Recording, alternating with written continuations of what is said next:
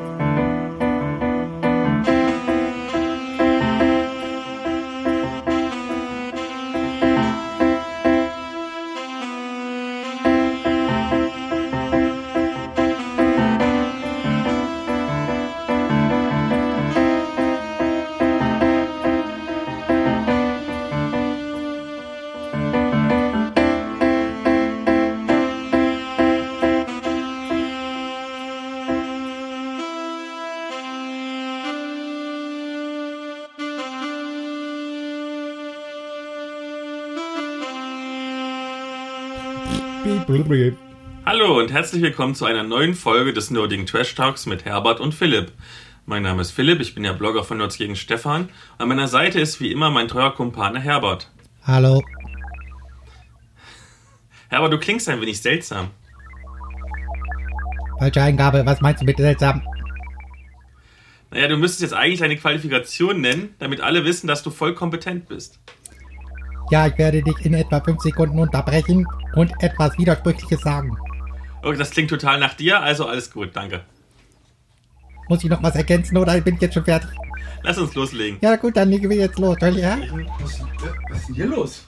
Oh, Herbert, du bist ja da. Ja, wie, ich bin da. Ich war doch nur gerade auf dem Lokus. Ja, wir, ich habe doch schon einen Soundcheck gemacht. Soundcheck? Ich Soundcheck. dachte, du hättest mit irgendjemandem geredet. Das, nein, nein, nein, Nein? Nein, nein. Na, na gut. Können wir jetzt loslegen?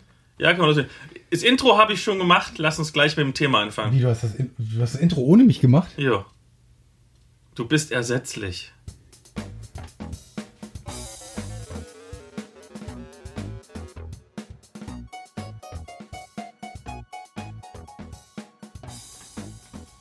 Ja, muss ich jetzt erstmal äh, verdauen. Die Na ich habe ich nicht verstanden. Äh, hast du äh, Qualifikation habe ich auch schon gesagt? Ja, Habe ich schon gesagt? hast du alles schon gemacht. Mit DLRG Rettungsschwimmer und allem? Ja, genau. Ach so. Komisch. Naja, dann äh, äh, ja, wir haben uns jetzt wie lange nicht gesehen? Das sind bestimmt sechs Wochen? Bestimmt. Sechs. Ja. Bist du, bist du irre? Wir haben die letzte Podcast ist doch erstmal ist doch gerade erst nochmal vier Wochen her. Kam mir auch vor, aber es ist schon, Drei. ist schon länger. Aber was? Doch. Und seitdem haben wir. Doch, du hast ja das Ding noch abgeholt. Ja. Ja. Hm, Äh, und was gibt's so? Was hast du gemacht? Hast du mal wieder telefoniert, analog? Vielleicht. Nee, telefonieren brauche ich nicht lange. A analog. Das war das Stichwort. Ach, jetzt verstehe ich den. Ist, Anna, von hinten wie von vorne, Anna, genau. Ach so, ach ja, äh, äh, ich wurde ja äh, in den Kommentaren wurde mir nochmal nahegelegt, dass ich das. Es halt, handelt sich nicht um das Märzgedicht mit Anna, sondern um diesen beknackten Freundeskreis-Song. Du greifst schon voll vor. Das wollten wir Was, erst am denn, Ende was greife ich denn? Ja, wir haben ja, nie- wir haben ja, äh, wir haben uns überlegt, äh, ähm, nach einem äh, Vierteljahrhundert, nee, ist jetzt ein halbes Jahrhundert Podcast, wird es ja mal langsam Zeit, Bilanz zu ziehen und äh, ich weiß nicht, äh, ich muss doch mal ein paar Gerüchte, Gerüchte äh, dementieren. Äh, ich habe den Cedric kürzlich äh, zufällig in Köln getroffen. Der hat mir da so ein paar Sachen aus der Nase gezogen und, glaube ich, miss, miss, missverstanden. Ich würde niemals nach Tibet gehen. Wollte ich nur sagen. Auch wenn ich aussehe wie Brad Pitt. Bevor wir ins richtige Thema einsteigen, also eigentlich haben wir gar kein Thema, aber zumindest ins Erzählen, lass uns doch noch schnell den Getränkesponsor der Folge besprechen. Das ist so diese, diese, das ist diese No-Name-Geschichte. Weißt du, ähm, ich suche einen Bandnamen. Ähm, äh, lass uns No-Name nehmen. Oder äh, die Anfangsbuchstaben. Was wäre? Bull. Herbert, Herbert, Philip Loman. Ich sehe, du bist heute echt gut drauf. Mhm. Was hast du denn für starken Kaffee gekocht diesmal? Also ich ähm, muss ganz ehrlich zugeben, ich war ja ähm, in meinen Ferien in der Vulkaneifel Und dort habe ich mir äh, habe ich ein Gino Ginelli Eis gegessen und die falsche Sorte erwischt. Auf jeden Fall habe ich ein bisschen Magen-Darm-Probleme und habe deswegen bin jetzt umgestiegen auf Salzsäure. Äh, äh, ähm, du weißt schon. Wie heißt das Zeug? Äh, Muckefuck. Muckefuck. Äh, Ist gut aus dem Osten. Nee, das ist Tee. Tee ist doch kein Muckefuck. Nee, Ja, hast du recht. ich weiß. Aber Halorenperlen sind auch keine Pralinen. Oder? Hallorenkugeln sind Pralinen. Okay, ach so. Ich dachte, das wäre Salz mit Schokolade oder sowas. Ja.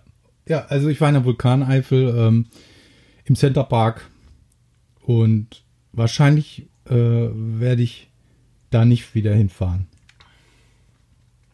Aber die, äh, die Eifel, äh, die, das, äh, ich bin drauf gekommen, durch tatsächlich diesen Krimi, den wir mal besprochen haben, in der in der Eifel spielte. Von Thomas Michalski, Und Schleier es- aus Schnee. Es ist tatsächlich so, äh, wie man sich das so vorstellt, die Eifel. Es ist unglaublich still. Ich weiß gar nicht, warum die Leute nach Schottland fahren, äh, weil wenn man, wenn man die, die, die Einsamkeit sucht, dann ist auch hier in Deutschland doch eine Menge Raum für Einsamkeit in der Eifel. Da endet die Autobahn und äh, dann muss man Richtung Nürnbergring äh, die ganzen Porsche an sich vorbei passieren lassen, wenn nichts Schlimmeres passieren soll. Was hast du gemacht in deinem Urlaub oder hast du gar keinen Urlaub gehabt? Ähm, Ich war eine Woche unterwegs.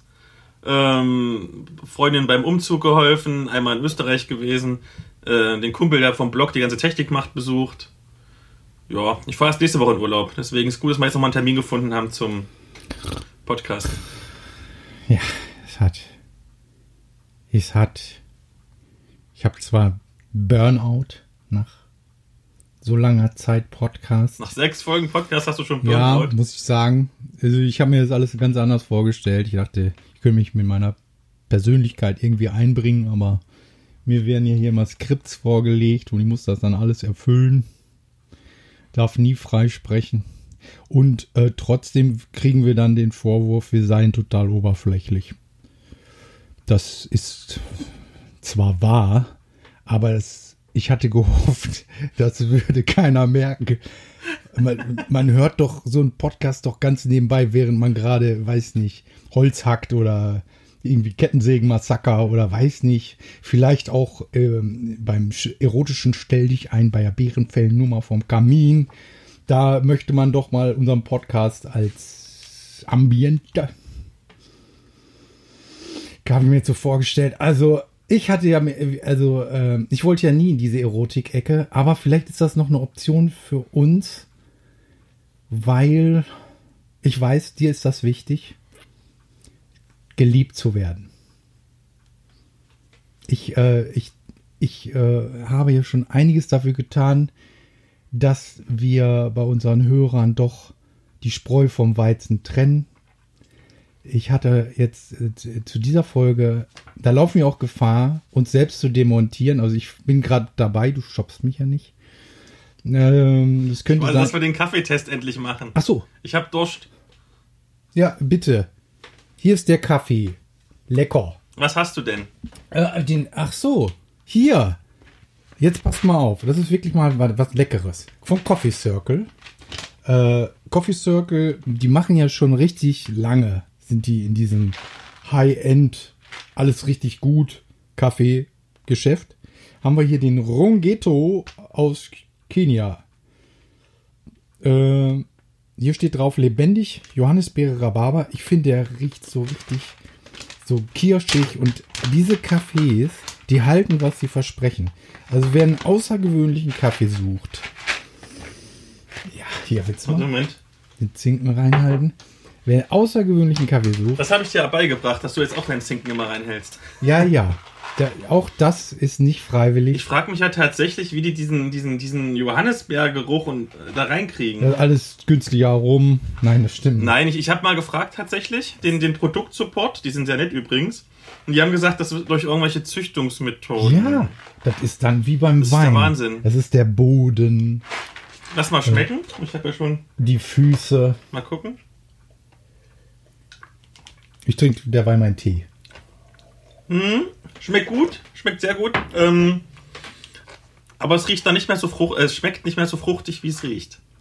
Das äh, liegt aber jetzt nicht an dem Kaffee, weil der Kaffee, den ich dir einkredenzt habe, das ist der Lidl-Kaffee, der Bio-Lidl-Kaffee. Der schmeckt sehr gut, finde ich. Sehr gut, sehr gut. Aber man soll ja keinen äh, äh, gemahlenen Kaffee trinken. Soll man ja nicht, weil man weiß nie, was drin ist. Schusternägel, Korken, all sowas wird damit reingemacht, ne? Ist doch so. Und? Du hast den Kaffee ja schon vorher probiert. So, Philipp, jetzt hast du den richtigen Kaffee. Du hast, hast es nicht rausgeschmeckt, obwohl du ihn schon mal probiert hattest. Und was sagst du jetzt? Hast du mich verarscht? Das sagt man nicht. Ja, doch, jetzt schmeckt das so ein bisschen. Ich finde, das, der, der ist halt so stark von der Note, wie auch den, den deine Tante gekriegt hat. Weißt du? Der, äh, der ist so ausdrucksstark und wirklich dieses Aroma findet man wieder, dass wenn man einen normalen Kaffee haben möchte, das äh, ist nicht so ein Alltagskaffee, finde ich, sondern es ist eine Spezialität. Meiner Meinung. Aber Ich war vorgestern bei, bei Christian, der hat mir letzte Woche, äh, letztes Mal im Interview, über Kickstarter erzählt hat. Ja. Und der hat mir erzählt, dass es die Kaffeesorte, die er sich immer kauft. ach, Tatsächlich. hat der auch so einen eigenen Starbucks bei sich in der Bude? Oh ja, der ist voll der Kaffee-Junkie. So wie Tommy Lee. Ich stelle mir immer, äh, ist zwar eine alte Geschichte, aber kennt er noch. Tommy Lee war mal mit Pamela Anderson zusammen. Ich weiß nicht, ob der überhaupt noch jemand kennt. Pamela Anderson war so ein, ein Busenwunder. Ne? Und äh, der, der, der, er war Drummer bei so einer äh, Motorradrocker-Band und hat irgendwann aufgehört, Schlagzeug zu spielen, weil Geld war genug da. Und dann äh, wusste er nicht, wohin mit seinem Geld. Da hat er sich einen Starbucks in die eigene Butze einbauen lassen. Andere haben fünf Schwimmbäder, 17 Bäder, schön Brillis auf dem Turnschuh und Tommy Lee hat so richtig gut angelegt. Hat also wirklich, ich weiß nicht, ob er sich der sich selber den dann aufbrüht oder ob er richtig mit so einem Staff hat. Ich schätze mal, inzwischen ist er pleite und kann die Leute nicht mehr bezahlen. Also wenn unser Podcast ungefähr noch so 10 Hörer mehr hat, können wir uns auch einen eigenen Starbucks leisten in der Wohnung. Gleich hier, guck, da ist Ja, du, du willst ja auch auf dieser nicht kommerziellen Schiene bleiben. Ne? Ich bin ja der Meinung, ich für Gutes kann man auch mal was verlangen. Äh, was meistens die meisten Leute, außer die, außer Liebe, ist, ja, ich meine, die, die besten Dinge im Leben sind ja eigentlich, äh, kriegt man geschenkt, ne? So, das ist unser Motto. Oder was? Okay, wollen wir loslegen? Ja, ich bin schon. Du bist schon drin. Ja, ja. Okay.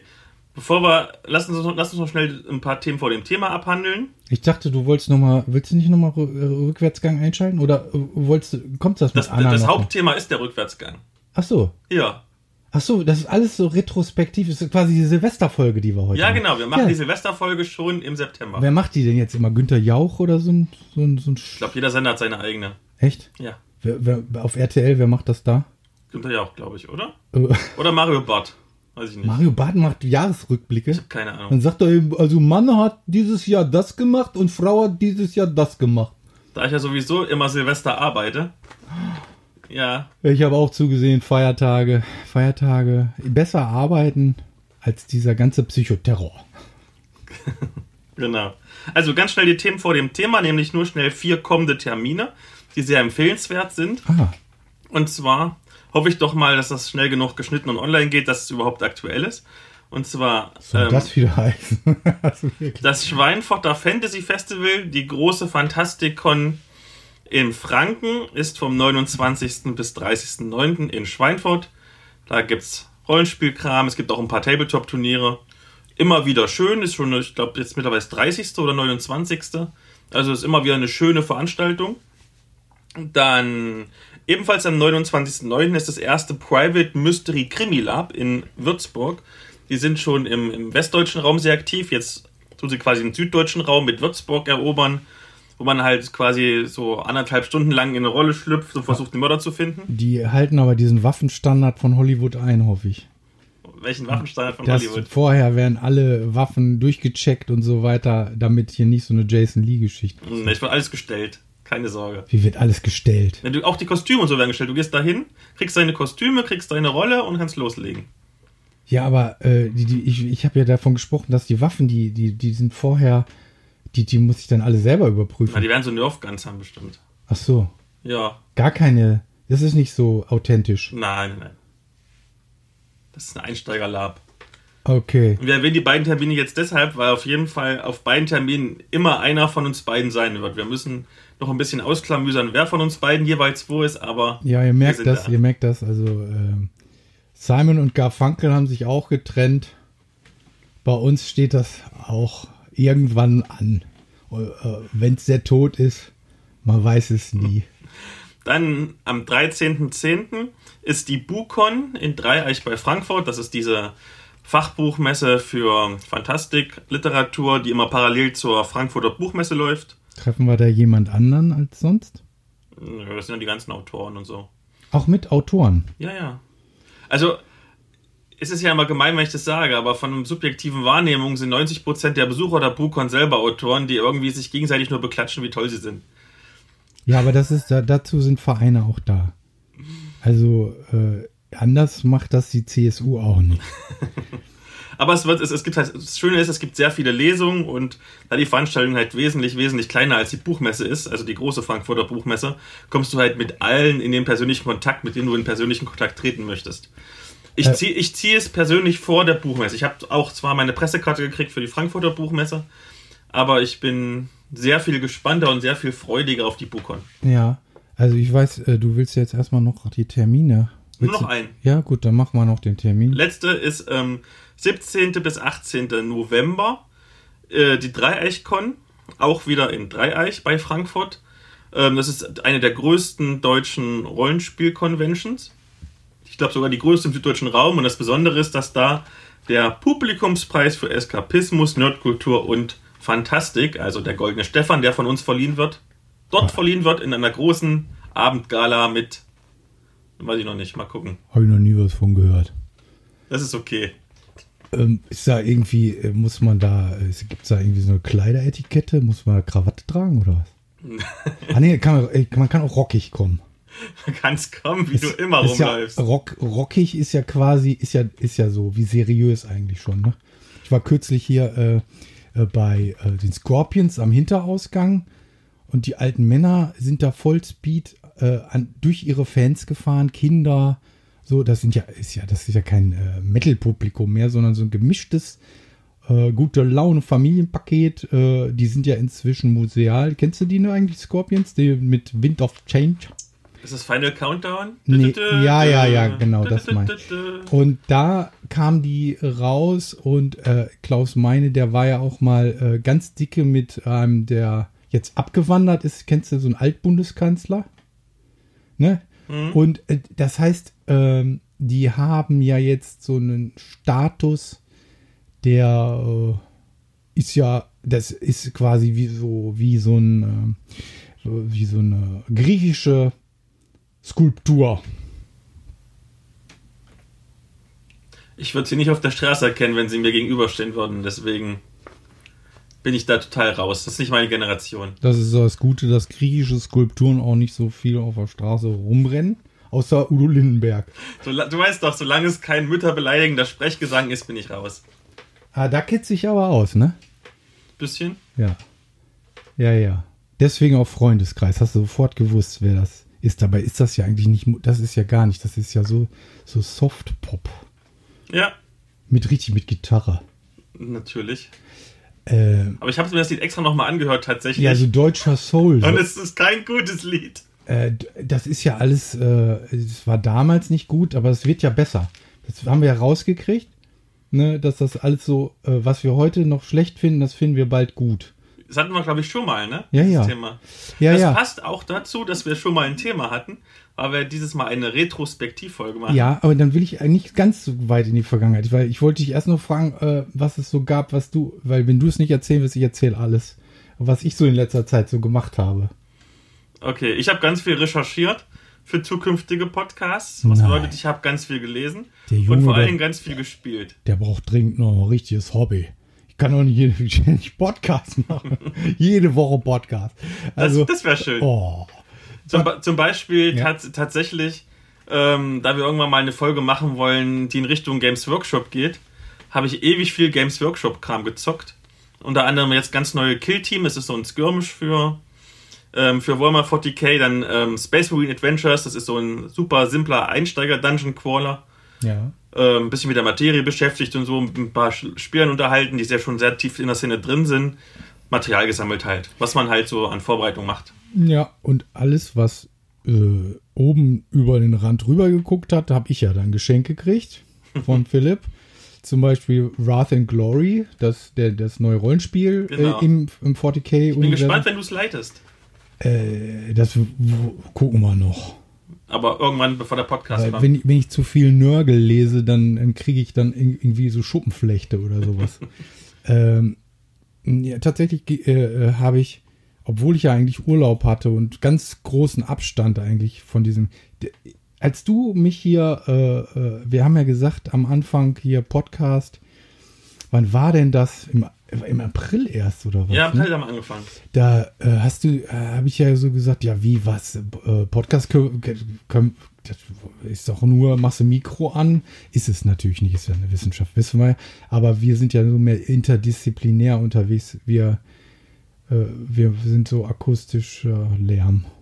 Genau. Naja, aber was ich sagen wollte, ähm, äh, wir haben angefangen und äh, da war ich ja raus aus diesem ganzen Szenekram. Ich bin ja ab und zu mal, hast du mich irgendwo mit hingeschleppt. Aber seitdem ist das ja zu einer sehr zeitintensiven Geschichte geworden, dass ich ja eigentlich auch gar nicht mehr richtig zu meiner eigentlichen Bestimmung komme. Und dass das zu einer neuen Bestimmung geworden ist. Und ich habe tatsächlich, ich habe versucht abzuschalten, habe ich auch gemacht. Ich habe das erste Mal in meinem Leben, nach dieser Krimi-Folge, habe ich gedacht, jetzt muss ich mal ein paar gute Standard-Krimis lesen, wie so Agatha Christie. Ne? Mhm. Agatha, da habe ich hier, ist mir aufgefallen. Agatha Christie galt ja mal so vor 20, 30, 40 Jahren hätte man noch gesagt, das ist ja so B-Literatur. Da soll, sollte man sich für schämen. Meine, meine Schwiegermutter als Kind, die wurde dann noch für äh, quasi schief angeguckt. So ähnlich wie in Deutschland Comics schief angeguckt wurden. Das war nicht Kultur. Ne? Wie dann 80er, 90er Disney kam, das war ja auch so. Jetzt haben wir uns an alles gewöhnt. Und ich merke dann, nach dem, was wir jetzt alles im letzten halben Jahr so gelesen haben, äh, dass rückblickend die Dinge, die damals B waren, jetzt in die A-Kategorie gerückt sind. Mhm. Also, wenn ich Agatha Christie lese, da ist alles so selbstverständlich. Gute Charaktere, also nicht bei jedem Roman, ne? Aber zum Beispiel, ich habe äh, einige am Stück gelesen. ähm, und, und, aber die, äh, diese ganzen Her Hercule Poirot-Sachen, äh, ja, das ist, äh, da, da kriegt man was mit vom, vom englischen Oberhaus-Feeling. Äh, ganz anderes Miteinander. Ähm, natürlich auch eine Gesellschaft, die so ihre Probleme hat. Klar, wollte ich jetzt nicht weiter drauf eingehen. Meinst du also, dass du durch den Podcast auch Medien anders rezipierst? Ja, ich musste erst die Freude am Lesen wieder zurückgewinnen.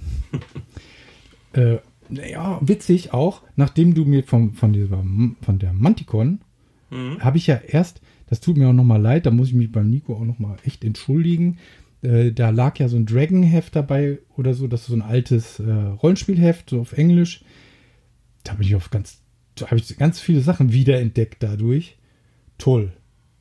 Toll. Ja. Also, äh, äh, vielleicht wäre das auch mal eine Sache, äh, nicht nur, man sagt ja immer so schön, Belesenheit schützt vor Neuentdeckung, äh, dass wir doch den, mal in Zukunft den einen oder anderen Klassiker mal vorstellen. Also wirklich gute Spiele mal wieder aus der Schatztruhe holen, statt immer nur schlechte neue Sachen zu besprechen. Ähm, äh, zum Beispiel, äh, was mir gefallen hat, war dieses so ein Science-Fiction-Rollenspiel-Setting. Äh, Alternity, Star Drive, wer das noch kennt, ist auch jetzt schon 10, 15 Jahre vielleicht her. Äh, dann habe ich, was habe ich noch gelesen? Dann habe ich mich tatsächlich wieder kapitelweise durch so einen Space Marine Roman gequält. Das geht immer bei mir nur ein Kapitel, dann habe ich wieder genug und dann lese ich es weg, dann lese ich wieder ein richtiges Buch. Äh, aber das war ja auch etwas, was wir letzte, bei, Mhm. in der letzten Folge hatten, dieses, ich, wenn ich die Spielwelt liebe, dann lese ich das trotzdem. Auch, Da, da habe ich nachher auch was zu. auch wenn es fragwürdig ist. Da habe ich nachher auch was zu. Was Dann, Passendes. dann habe ich von dir Wearing the Cape, den ersten Roman. das machen wir nachher. Ach, was, echt? Ja? Hast du das geplant? Ja. Ach so, weil das ja auch äh, Genau. stimmt, ja, ja. Äh, äh, äh, dann bin ich jetzt fertig. Sehr schön. Gut, dann eine Medi- Medienschau-Titel schnell und dann gehen wir ins Hauptthema.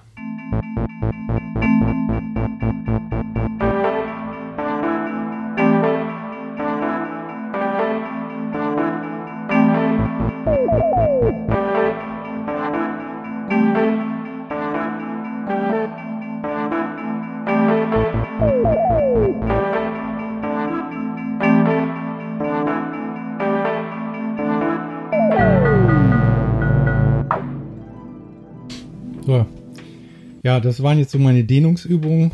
Äh, äh, jetzt will ich mal von dir erfahren, hast du, hast du denn irgendwie Rollenspiel? Ach, das habe ich dir nicht erzählt. Ich habe mir jetzt, ich habe jetzt meine, äh, ich habe jetzt auch angefangen, vergleichende Studien D&D-mäßig zu machen. Ich habe hab jetzt die, endlich die äh, vierte Edition mir komplett geholt. Fünfte brauche ich ja nicht. Ähm, äh, und äh, vergleiche die jetzt mit drei und, und mit den alten. Wobei die fünfte wirklich gut sein soll. Ja, äh, der, der, das ist ja, kommt dann irgendwann, wenn es dann wieder out ist und es die sechste, siebte gibt. Dann lese ich die dann. Wenn es billiger ist. Nee, vor allen Dingen, wenn, äh, wenn, wenn dann so die Hype da drum vorbei ist. Und man dann wieder, man kann ja rückblickend auf Dinge immer ganz neutral gucken. Wie zum Beispiel 9-11 hatten wir gerade wieder. Äh, die, wenn man, 20 Jahre später kann man dann doch die Wahrheit sagen, wie, wie bei Golfkriegen auch und so. Auf einmal darf man man darf das ja nur nicht, wenn es gerade ist, sagen, was Sache ist. Ne? Genauso wie äh, äh, als äh, das Hostel vor zwei Jahren oder drei Jahren angefangen hat, hier seine konservative Revolution zu starten. Da durfte ja keiner was zu sagen. Jetzt fangen die Leute doch an, äh, die ersten Zeitungstitel gibt es. Wollen wir das eigentlich? Ne? Und so weiter. Was will der eigentlich? Warum schwächelt das, das Mutti so? Ne? Verstehst du, was ich meine?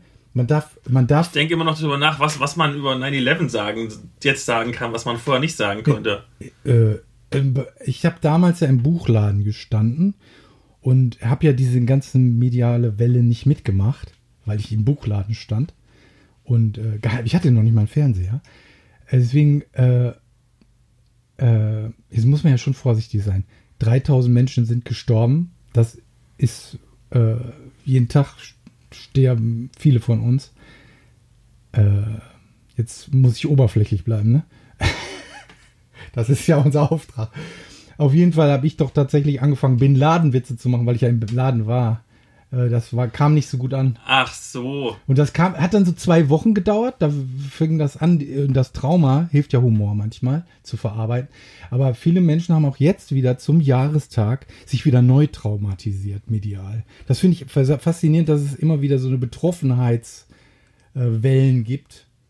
Äh, Nur was den Zweiten Weltkrieg betrifft. Da gibt es keine Betroffenheitswellen. Äh.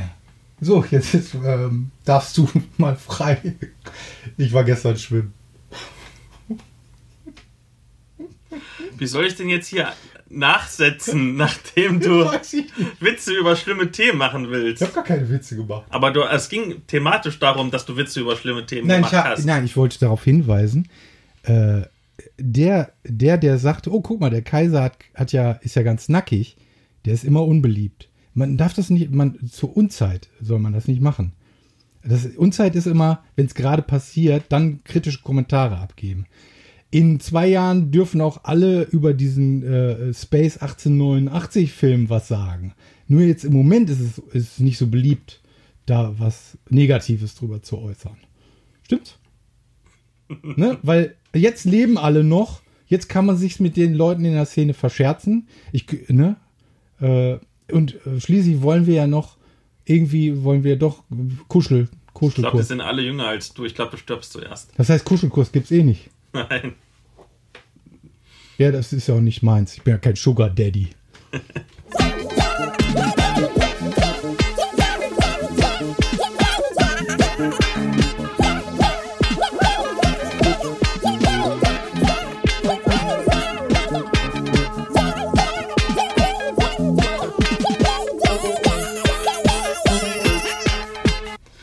Wie soll ich denn jetzt zu einem ernsten Thema kommen? Ja, ist doch so.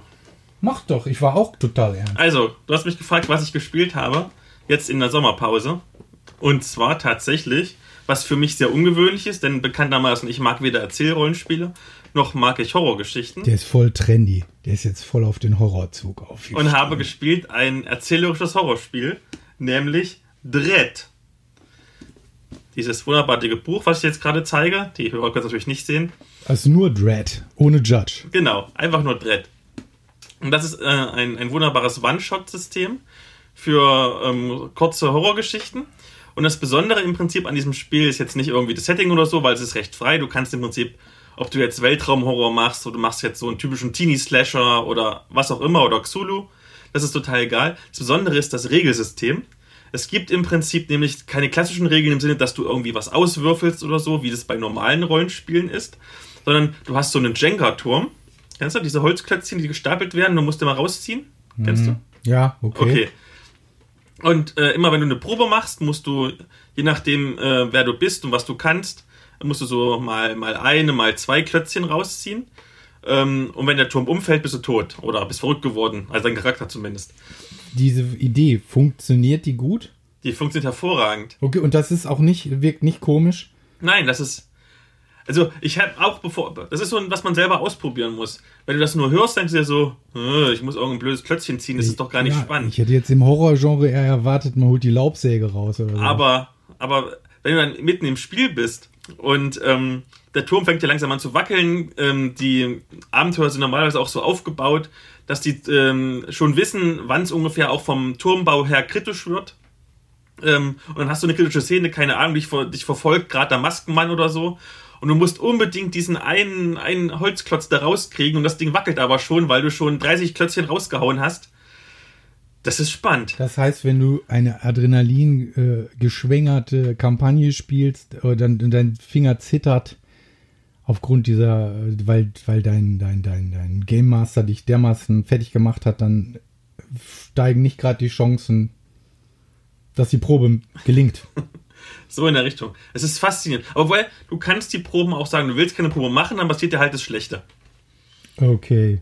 Es ist, Aber das will man dann auch im Horrorgenre. Man will ja, dass das Schlimme passiert. Man hat die ganze Zeit Angst davor, dass es passiert, aber es soll ja passieren. also die Mechanik ist wirklich gut. Ähm, auch die Charaktererschaffung ist sehr interessant. Normalerweise tust du ja irgendwie bei anderen Rollenspielen irgendwie aus, aus ähm, klamüsern, keine Ahnung, drei Punkte auf Stärke und zwei Punkte auf Geschicklichkeit oder so. Das gibt's da gar nicht. Sondern ähm, du musst, ähm, du hast einen vorgefertigten, also so, so, so ein bisschen eingeplanten Charakter, zum Beispiel du bist die Sportskanone oder du bist die Cheerleaderin oder so, diese typischen Klischeefiguren. Und musst ungefähr zu jeder Figur so ungefähr ein Dutzend Fragen beantworten ähm, was die Figur ausmacht, was sie, was sie kann, was für die besonders ist, auch mal irgendwas brechen ist, keine Ahnung, was ist, was hast du für ein Geheimnis oder sowas, oder wie ist deine Verbindung zu einer anderen Figur und so.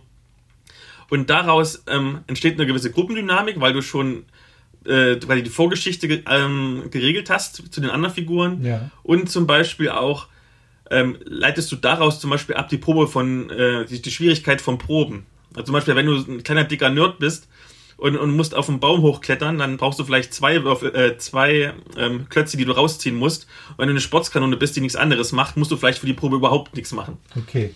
Das heißt, du bist äh, eigentlich schon durch die Charaktererstellung in Character dann. Ganz genau.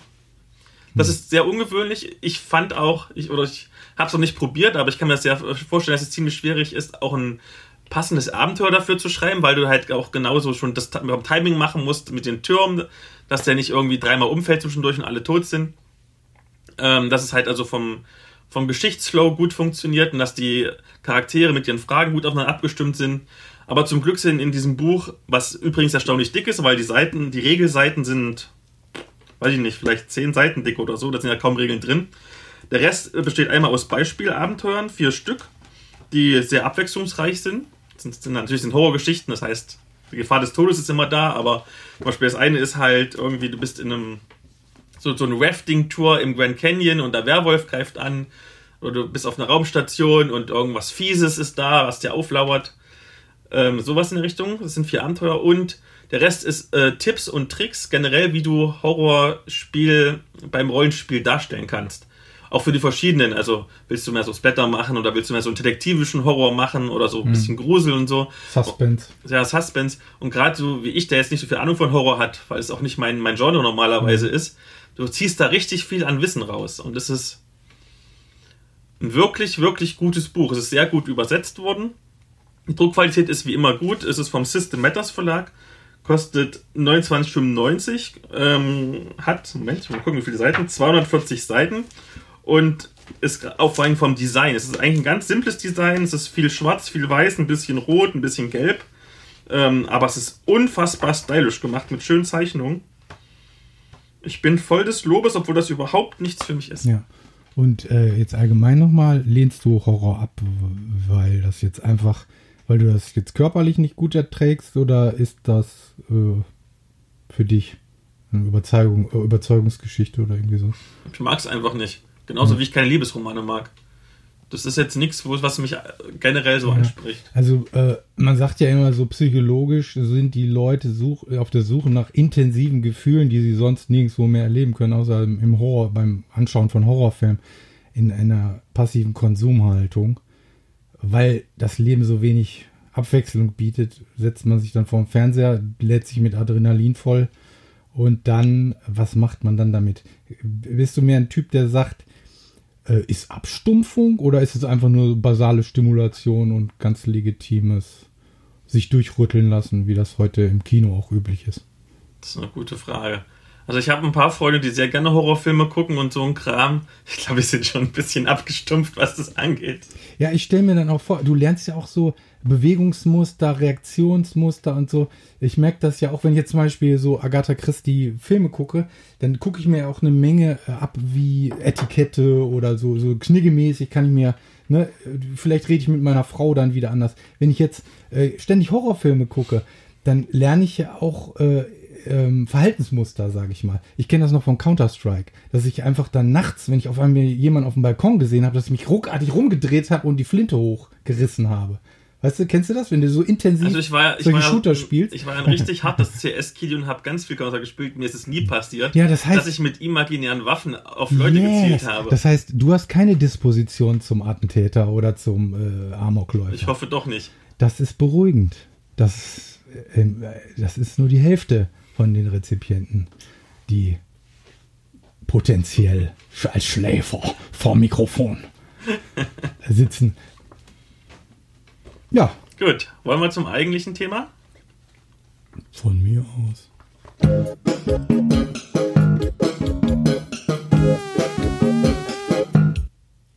Wir haben ja heute die verflixte siebte Folge und dazu noch das ähm, Glück, dass wir Urlaub hatten, deswegen uns nicht so viel mit Recherchen vorbereiten konnten, wie wir das sonst machen. Als ob wir uns sonst vorbereiten würden. Ähm, und deswegen haben wir gedacht, ähm, wir sprechen einfach nochmal ein paar Themen durch der letzten Folgen, die sich zum Beispiel aktualisiert haben, wo wir neue Erkenntnisse gewonnen haben, wo sich was verändert hat. Äh, wo willst du denn anfangen? Wir fangen bei Folge 1 an, Es gab, es gab, ja, auch, 6 es gab ja auch, äh, für Spezialisten gab es ja auch eine Folge 0. Die hat es auch gegeben.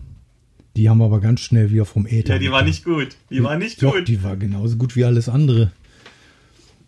Also. Oder nicht? Nein, die war nicht gut. Warum war die nicht gut? Weil die nicht gut war. muss ich erstmal finden. Also, ich muss ehrlich sagen, ich kann mich, äh, die erste Folge ist eigentlich äh, die schönste, weil man hat eine Menge Spaß. Also, ich kann mich daran erinnern, wir hatten Spaß. Ähm, und man hat keine Erwartungen an, an das, was, was kommen soll. Für mich war wirklich das, die Aufnahme der zweiten Folge, also die du jetzt Folge 1 nennst, das ist viel schwieriger. Das ist wie, du hast das, äh, du hast eine goldene Schallplatte rausgebracht, weil die haben ja 30 Leute gehört. ne? Und, äh, und vielleicht auch nur der ein und derselbe 30 Mal abgespielt, ich zum Beispiel. äh, und dann musst du das wieder machen und auf einmal, äh, ja, aber wir haben es ja überstanden. Es, es war ein ganz schön Krampf. Genau. Die erste richtige Folge ging ja zum Thema Cosims. Erinnerst du dich noch? Ich, ich, für mich war das ist das die drei Stunden Folge, aber du sagst mir immer, die hat nur eine Stunde gedauert. Ja, die hat nur eine Stunde. Das war die kürzeste Folge. Und ich hatte das Gefühl, wir haben aber das meiste Zeug da reingepackt. Und lauter so, äh, lau ich kann mich erinnern, lauter Kriegsspiele waren das. Auf, auf Pappe. Ganz genau. Kriegsspiele auf Papa. Mehr weiß ich nicht Wir mehr. hatten aber einen genauso langen Part wie den Kriegsspielpart zu Blocktouren. Da habe ich ja jetzt von meinen Erlebnissen auf der Leipziger Buchmesse erzählt. Ach ja, das war nett. Und man könnte ja nun denken, nachdem so viel ähm, zu Blogtouren schon gesagt wurde, jetzt unabhängig von mir und meinem, meinem Leipziger Buchmesse-Vortrag, aber das Internet ist ja voll mit Blogtouren, das Internet ist aber auch voll mit Berichten dazu und Tipps und Tricks. Es gibt ja viele Autorenseiten, die dir halt als junge Autoren Hinweise geben und so. Ich war bei einer Blogtour wieder dabei. Ich habe mich breitschlagen lassen. Ähm, weil das Thema war, es ging um äh, Mobbing so als Oberthema und ich dachte, ein bisschen was für eine bessere Welt tun, da kannst du auch mal an einer Blogtour dran So teilnehmen. ein kontroverses Thema dann auch noch, meine Herren.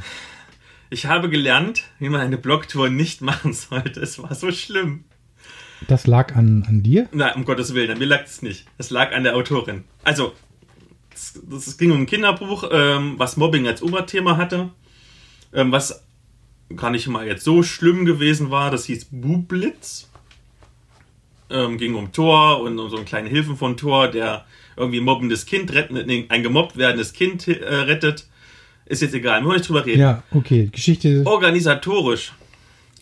Die gute Frau hat vier Tage vorher angefangen, den, ähm, die, die Blogtour zu bearbeiten. Hat vier Tage vorher random irgendwelche Blogger eingeladen. Ist das unangemessen, das so zu tun? Also, wenn du ein richtiger Autor bist, der Ahnung hat von dem, was er tut, fängst du mindestens zwei Monate vorher an, so eine Blogtour Das zu heißt, planen. sie hat die das ganze Geschichte unterschätzt. Genau. Sie hat, also, sie hat vier Tage vorher angefangen, die Leute einzuladen, hat dann den Termin gesagt, ähm, ja, vom, ich glaube, es war dritte, zweite oder dritte ähm, September jetzt, irgendwie zwei Wochen lang Blogtour, was viel zu lang für eine Blogtour ist. Macht mal, ich halte mich komplett raus, ma- macht das mal alles unter euch aus.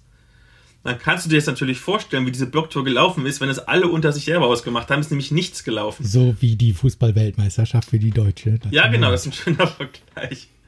Also, weißt du, irgendwann habe ich mir ein Herz gefasst, irgendwie, nachdem ich mir dieses, dieses Drama angeguckt habe und habe irgendwie einen Tag vorher gesagt, komm, lass uns das mal so und so machen. Ich gebe dir mal drei, vier, fünf Tipps, wie du es machen sollst. Aber rausgekommen ist irgendwie am Anfang gab es irgendwie drei Beiträge und dann, glaube noch mal ein oder zwei vereinzelte mittendrin irgendwie. Es war keine richtige Blogtour, es gab überhaupt keine Crossover-Effekte oder sonst was. Und das war eine unfassbar traurige Veranstaltung, was eigentlich dem Buch auch nicht gerecht wird. Und Das heißt, äh, das ist ja, ist ja ein Standard geworden, diese Blogtouren, ne? Mhm.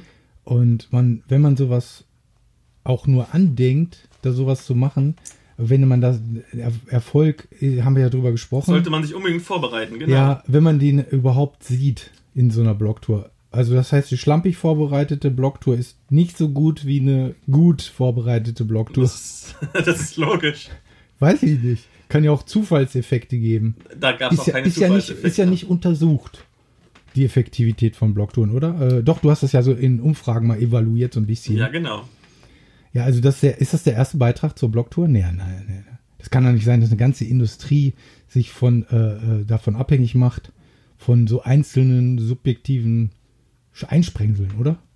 So, ja, es ist bestimmt funktioniert das. Das wird halt gemacht, weil es gemacht werden, weil man glaubt, man muss es machen. Es ist Das heißt Religion.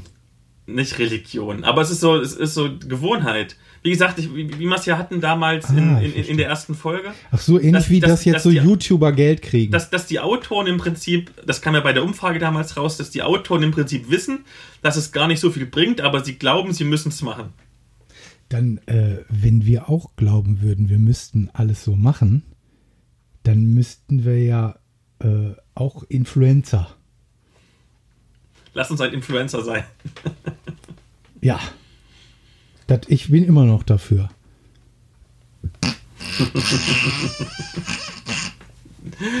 Zumindest die Darmtätigkeit sollte man irgendwie anregen, oder? So. Du schaffst es jedes Mal, auf deinen Darm anzuspielen. Natürlich, die Kakophonie. So, Ist weiter. doch voll in der analen Phase gefangen. Wie das in, Deutschland ist das nun mal so üblich. Okay, Wir kommen sind wir, nicht so genital, sondern mehr anal. kommen wir mal zur zweiten. Jetzt habe ich schon wieder dir die Brücke gebaut. Dann die zweite Folge ging ja um Achtung Sulu. Und ähm, da hattest du in der Medienschau ja Bill und Ted, wenn du dich erinnern kannst, vorgestellt. Ja. Hast du gewusst, ein neuer Film ist angekündigt mit Bill und Ted, mit den Haben wir Originalschauspielern? doch erwähnt. Haben wir das schon erwähnt? Ja, das war ja das Witzige. Ich hatte das, ähm, ich hatte witzigerweise, ich hatte den Film ja schon rausgesucht Mhm. und das waren wieder mal meine medialen Fähigkeiten. Also das kannst du jetzt sehen, wie du willst. Ich habe dann zufällig aber auch auf einer amerikanischen Seite gesehen, dass das angekündigt war. Und dann haben wir den Podcast aufgenommen und eine, ein paar Tage später kam dann in, der, in den deutschen News auch. Dann. Ach so, okay, dann wusstest du es schon. Wir waren wieder schneller als alle anderen, nur unsere Veröffentlichungspolitik, die hinkt halt dann immer drei, vier Tage hinterher. Okay. Dann haben wir Liga der deutschen Helden besprochen gehabt, diese Comicreihe. Da ist danach, nachdem wir es aufgenommen haben, der dritte Band erschienen. Der Abschlussband der ersten Reihe der Mhm. Comics. Haben wir auch schon drüber gesprochen. Aber nicht über den letzten Band, weil der kam ja hinterher erst. Ja, und da äh, ist das so wie immer, es kommt dann so langsam in eine Pötte und ist dann damit auch zu Ende. Haben wir besprochen? Aber nicht den dritten Band. Ne? Nein, Ja, den dritten Band haben wir nämlich erst gekauft im Comicsalon Erlangen. Aber du hast mir erzählt. Ich habe es dir erzählt. Jetzt erzähle ich noch für den Rest der Welt. Mit dem dritten Band wird es besser, aber es rettet die Reihe einfach nicht, weil die ersten beiden Bände einfach nicht gut sind. Also, lest lieber eine alte Mickey Maus. Ne, Lest, lest lieber das Original Austrian Superheroes, weil das ist großartig. Ja, die Autoren haben es ja, ja, ich glaube, die, die, die haben ja äh, selber ein Einsehen gehabt. Das war, Ja, das war, die haben gemerkt. das Also, ist so, als wolltest du aus dem Stegreif einen Podcast aufnehmen. Ne? dass bei uns jetzt nicht so Das viele kann einfach- Existenzen das kann dran hängen. einfach, ja, es kann einfach nicht. Ne? Wer hört sich das an? Und zuletzt, wir hatten in der Folge auch äh, Black Hammer besprochen. Diese Ja. großartige Reihe. Zweite Teil ist in Deutsch, ne? Der zweite Teil ist jetzt rausgekommen. Ja. Du hast ihn auch schon gelesen? Nee, doch. Doch. Ja, haben wir schon. Soll ich was gelesen. erzählen, worum es geht? Und dann sagst du, wie, wie du ihn fandest. Das ist ja fast wie eine richtige Folge. Aber nur ein bisschen. Ja.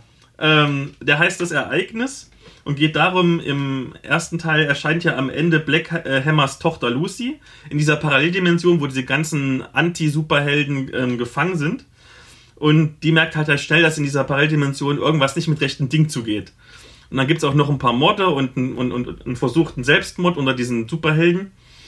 Und das eskaliert alles langsam. Und äh, während die Lucy ermittelt oder versucht rauszufinden, was mit ihrem Papa passiert ist, ähm, sind die Helden, die schon seit zehn Jahren da sind, immer noch damit beschäftigt, irgendwie mit ihren eigenen Problemen klarzukommen. Und die schaffen es immer weniger, mit ihren Problemen klarzukommen. Also es ist so eine richtig düster, deprimierender Stimmung, die so richtig abfällt. Fand ich nicht. Also ich, äh, ich finde, die Geschichte entwickelt sich gut, ist gut erzählt, die Zeichnungen sind auch sehr gut. Äh, was mir nicht gefallen hat, ist halt, was du gut fandst, dieser stilistische Wechsel mit dieser Paralleldimension. Da wird ja quasi ein Comic im Comic äh, vorgeführt. Bin ich kein Freund von. Ich äh, bin ja auch kein Crossover-Typ, hier Batman, Alien oder sowas. Äh, das, das, das, das macht bei mir nur Gerumpel. Okay. Und also ich fand, er ist mindestens auf demselben Niveau wie der erste Band. Ja, auf jeden Fall. Und ist, ich muss sagen, Black Hammer ist eine der besten Reihen, die ich in den letzten zehn Jahren gelesen habe. Kann man so sagen? Ist ein gutes, gutes Comic. Ich kenne mich nicht so gut aus. Äh, zeitgenössisches Comic bin ich nicht so bewandert. Okay. Und was ich jetzt gelesen habe, du hast es noch nicht bekommen, ich gebe es dir mal. Morgen bringe ich es dir mit. Ähm, Frankenstein und die Legion des Teufels ist der erste Spin-off von Black Hammer Aha. und ähm, handelt von der Vorgeschichte von Lucy. Also bevor sie in diese andere Dimension kommt, ist sie auch auf der Erde und versucht zu ermitteln, was mit ihrem Papa passiert ist. Und da geht es auf die Kindheit ein, weil ich meine, wenn du bist das Kind von einem Superhelden und darfst es aber niemandem erzählen, es ist schon schwierig. Band 3 ist ja schon erschienen, ne? Äh, in, ist wahrscheinlich jetzt in Übersetzung. Ja, genau. Ne? Kommt bald. Genau. Ich glaube, Anfang nächsten Jahres. Gibt es da noch mehr? Gibt es schon einen vierten? Also ich weiß, dass es noch ein, noch ein Spin-off gibt. Okay. Der ja, das ist, äh, da, da habe ich immer so ein Problem mit, weil ich dann äh, Angst bekomme, die Hauptserie geht nicht weiter. Das ist ja so ein bisschen manchmal, wenn der, wenn der, wenn, Hm. wenn, wenn die Writers Guild dann anfängt, äh, eine Verstopfung zu kriegen, äh, dann macht man schnell mal ein Spin-off, ne? Ja. Und dann kann es manchmal Jahre dauern, bis es weitergeht. Ich, aber ich glaube, noch läuft es gut vorwärts. Der, äh, ähm, hier, ich weiß nicht, der Walter Mörs, ich glaube, der hat seit fünf oder sechs oder sieben Jahren, glaube ich, ein neues Buch angekündigt.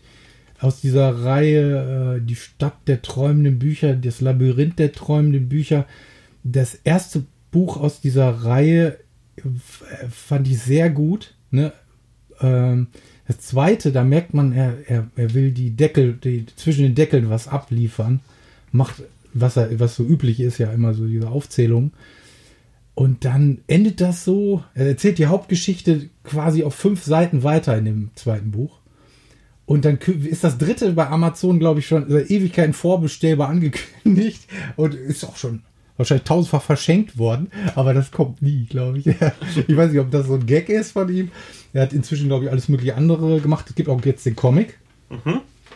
Äh, sollten wir mal besprechen. Und wenn du ihn hast? Ich habe nur ähm, dieses Leseexemplar. Ach so. Das kann ich dir dann schon mal mitgeben. Kannst du machen. Okay, das zur zweiten Folge. Zur dritten Folge, das war ja die Contact-Folge. Contact, das taktische UFO-Rollenspiel. Ja, habe ich schon mal gespielt. Ja, ne, das war cool. Ist das ist nicht, äh, haben die das nicht jetzt abgeschlossen? Das ist abgeschlossen, ne? Das sind jetzt, das ist Retro. Das ist sehr retro, genau. Okay. Also es kam jetzt, es kam jetzt noch raus, ähm, so ein Softcover-Band für die Regeln. Ähm, aus rein wirtschaftlichen Erwägungen, wie man so sagt. Weil du brauchst natürlich, wenn du noch die ganzen Abenteuer und Quellenbücher verkaufen willst, brauchst du natürlich auch irgendwie ein Regelband noch. Deswegen kannst du den jetzt, glaube ich, als, als Softcover kaufen. Deswegen war es auch der Grund, warum wir damals das besprochen haben. Ja, ja. Was aber jetzt rausgekommen ist, erst vor wenigen Tagen, tatsächlich ist der Roman, den wir auch letztes Mal schon angeteasert hatten. Ah ja. Wo wir darauf hingewiesen haben, dass der Klappentext äh, Rechtschreibfehler hatte. Da haben wir übrigens ja nicht drauf bei Täuscherland nicht darauf hingewiesen, dass da auch Satzfehler drin waren. Das wollten wir unserem, unserem äh, Publisher nicht antun. das wir hiermit jetzt getan haben. Nachgeholt. Jeden- Dafür ist so eine Sendung noch ganz schön. Ne? Jedenfalls, ähm, ich habe jetzt ungefähr die Hälfte durch von dem Roman. Ja. Ist gut.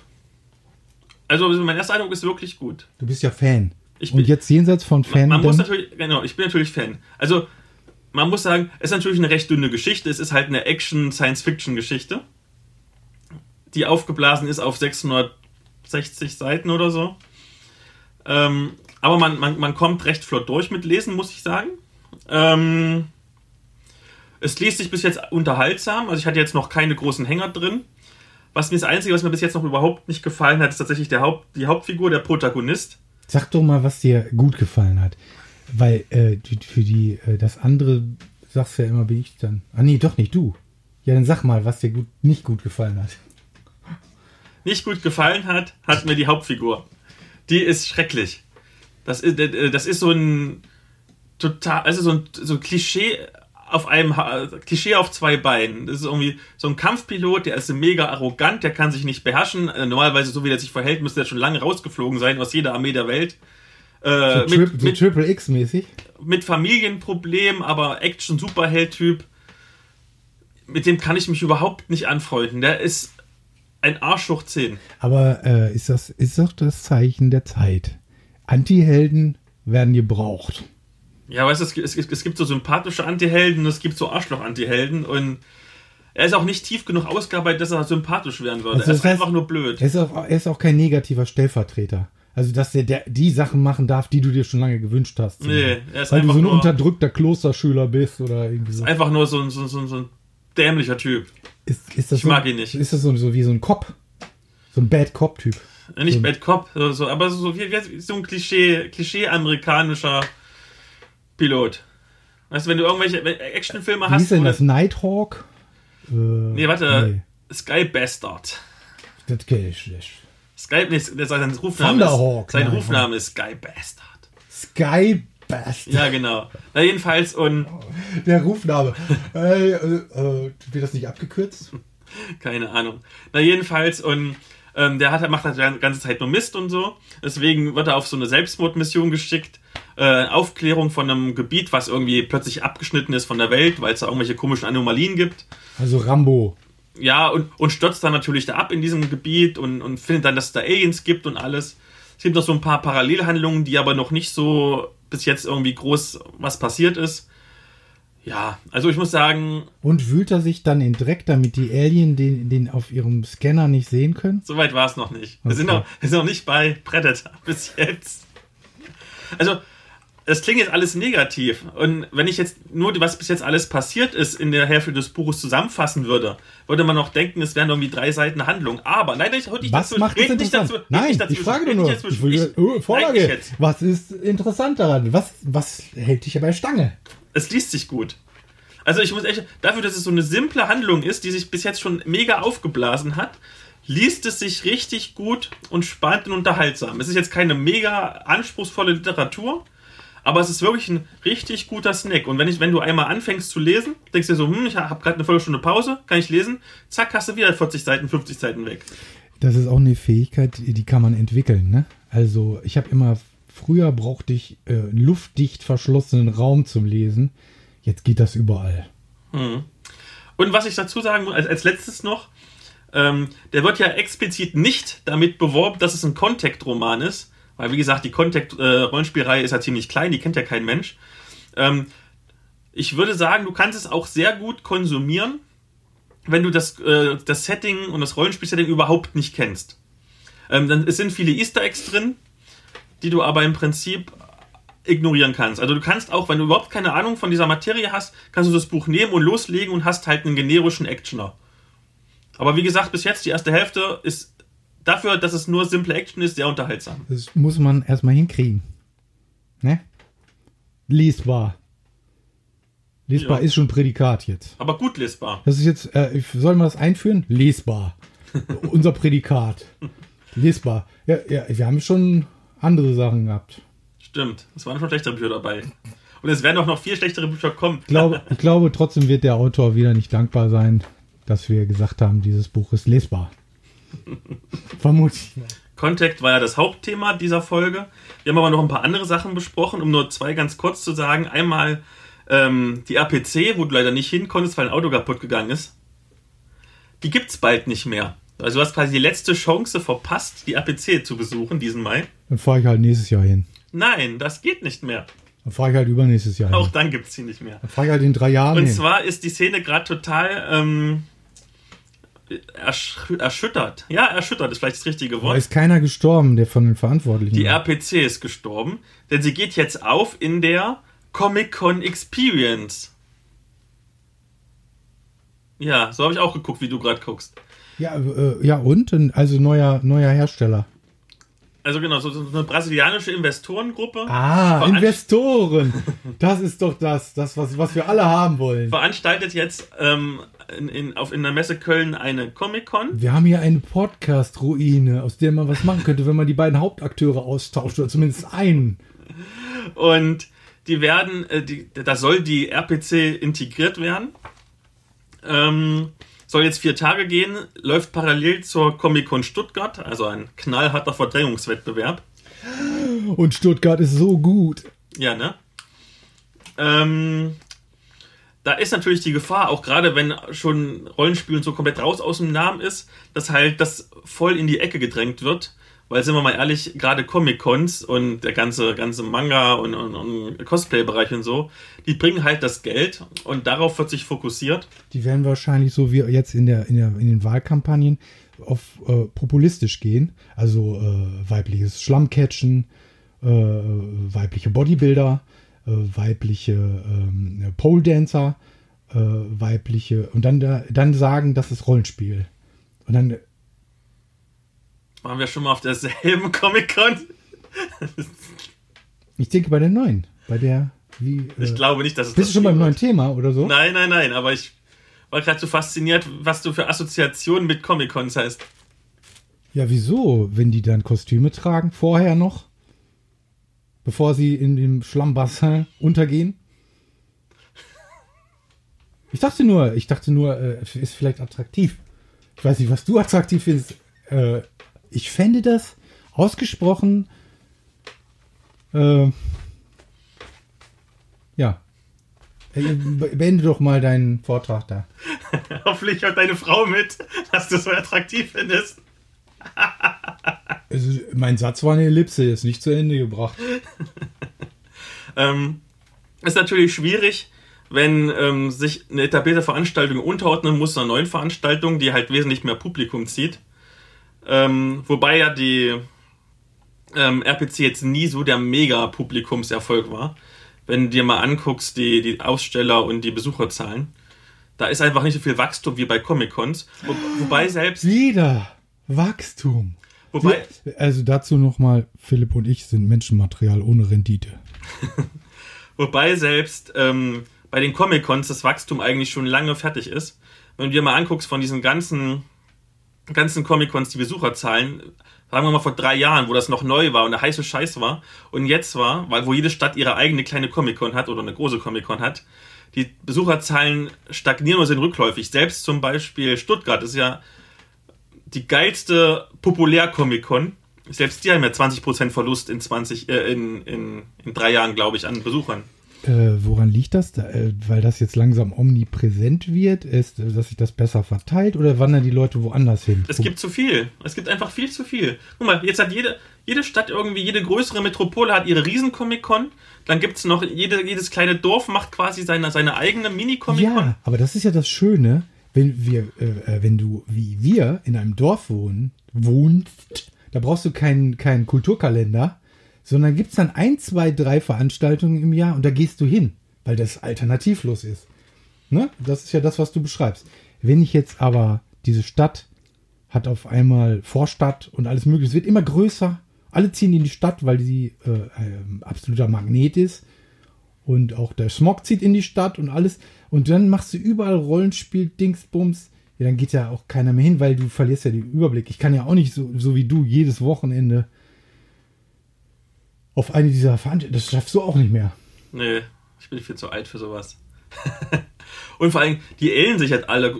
Im Prinzip, guck mal, auf jeder Comic-Con siehst du dieselben drei Gesichter, ähm, die Autogramme geben, du für nochmal für ein Autogramm irgendwie nochmal 50 Euro extra bezahlen musst und für ein Foto nochmal 50 Euro extra, wo du zu deinen 30 Euro Eintritt, die du eh schon bezahlt hast für einen Tag. Aber es lohnt sich doch dann wirklich für die, äh, für die Schauspieler oder was auch immer, Komparsen oder ne, äh, irgendwie Schilderhalter oder wer auch immer da sein Autogramm hergibt für Geld. Äh, für die lohnt sich das, die können eine richtig schöne Tour planen. Also für die ist das eigentlich ein, ein. Ja, aber, die, aber für dich als Besucher geht halt die Attraktivität runter. Ja, man muss aber auch mal die andere Seite sehen von, dem, Ja, von die den wollen- Schaustellern Alle wollen Geld verdienen, das ist logisch, aber und äh, Es ist halt, ist halt schade. Also wahrscheinlich, es ist auch gerade jetzt, dadurch, dass, das- dass diese ähm, Comic-Con Experience jetzt über vier Tage gehen soll und nicht mehr nur über ein Wochenende, ist es zum Beispiel auch für die kleinen Händler schwieriger geworden. Wenn du jetzt gerade im Rollenspielbereich, sind wir noch ehrlich, sind es doch alles kleine Butzen mit ein, zwei Leuten.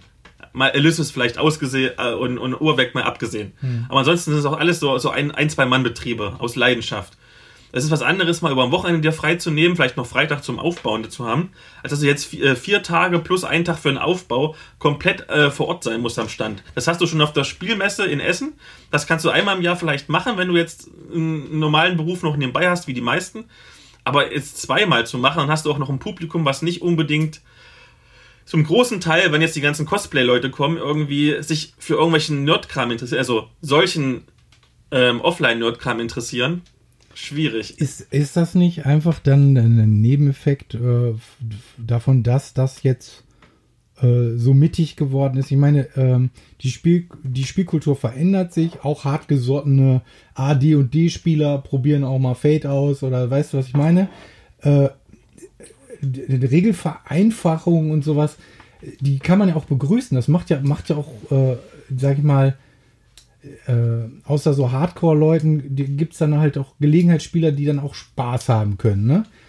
Das, das ist ja dann nur zu Ende gedacht. Das ist doch nur so ein, äh, meiner Meinung nach dann auch nur so ein, so ein, so ein ganz logischer Seiteneffekt, dass dann natürlich auch mehr Crap auftaucht. Also Ja, aber, aber glaubst du, dass, es- dass, dass die viel mehr Besucher, die nichts mit Rollenspiel zu tun haben, das wieder auffangen, dass du als Verlag, der dann seinen Stand hat, hast, ähm, mehr verkaufst, dass es sich lohnt, dass du da vier, fünf Tage dich hinstellst? Das ist halt genau das Ding. Ich glaube, dass äh, alle Bewegungen, wie auch immer, du kannst ja auch Rollenspielen, diese Nerd-Szene als so eine Art Massenbewegung in Anführungsstrichen bezeichnen. So wie beim Bioläden.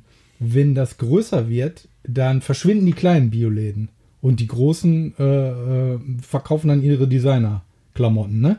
Und, ähm, und die Qualität sinkt, bis es wieder eine neue Reformbewegung gibt. Das, da- also könnte man jetzt dafür plädieren, macht doch eure kleine Messe, die nennt er dann äh, Pro.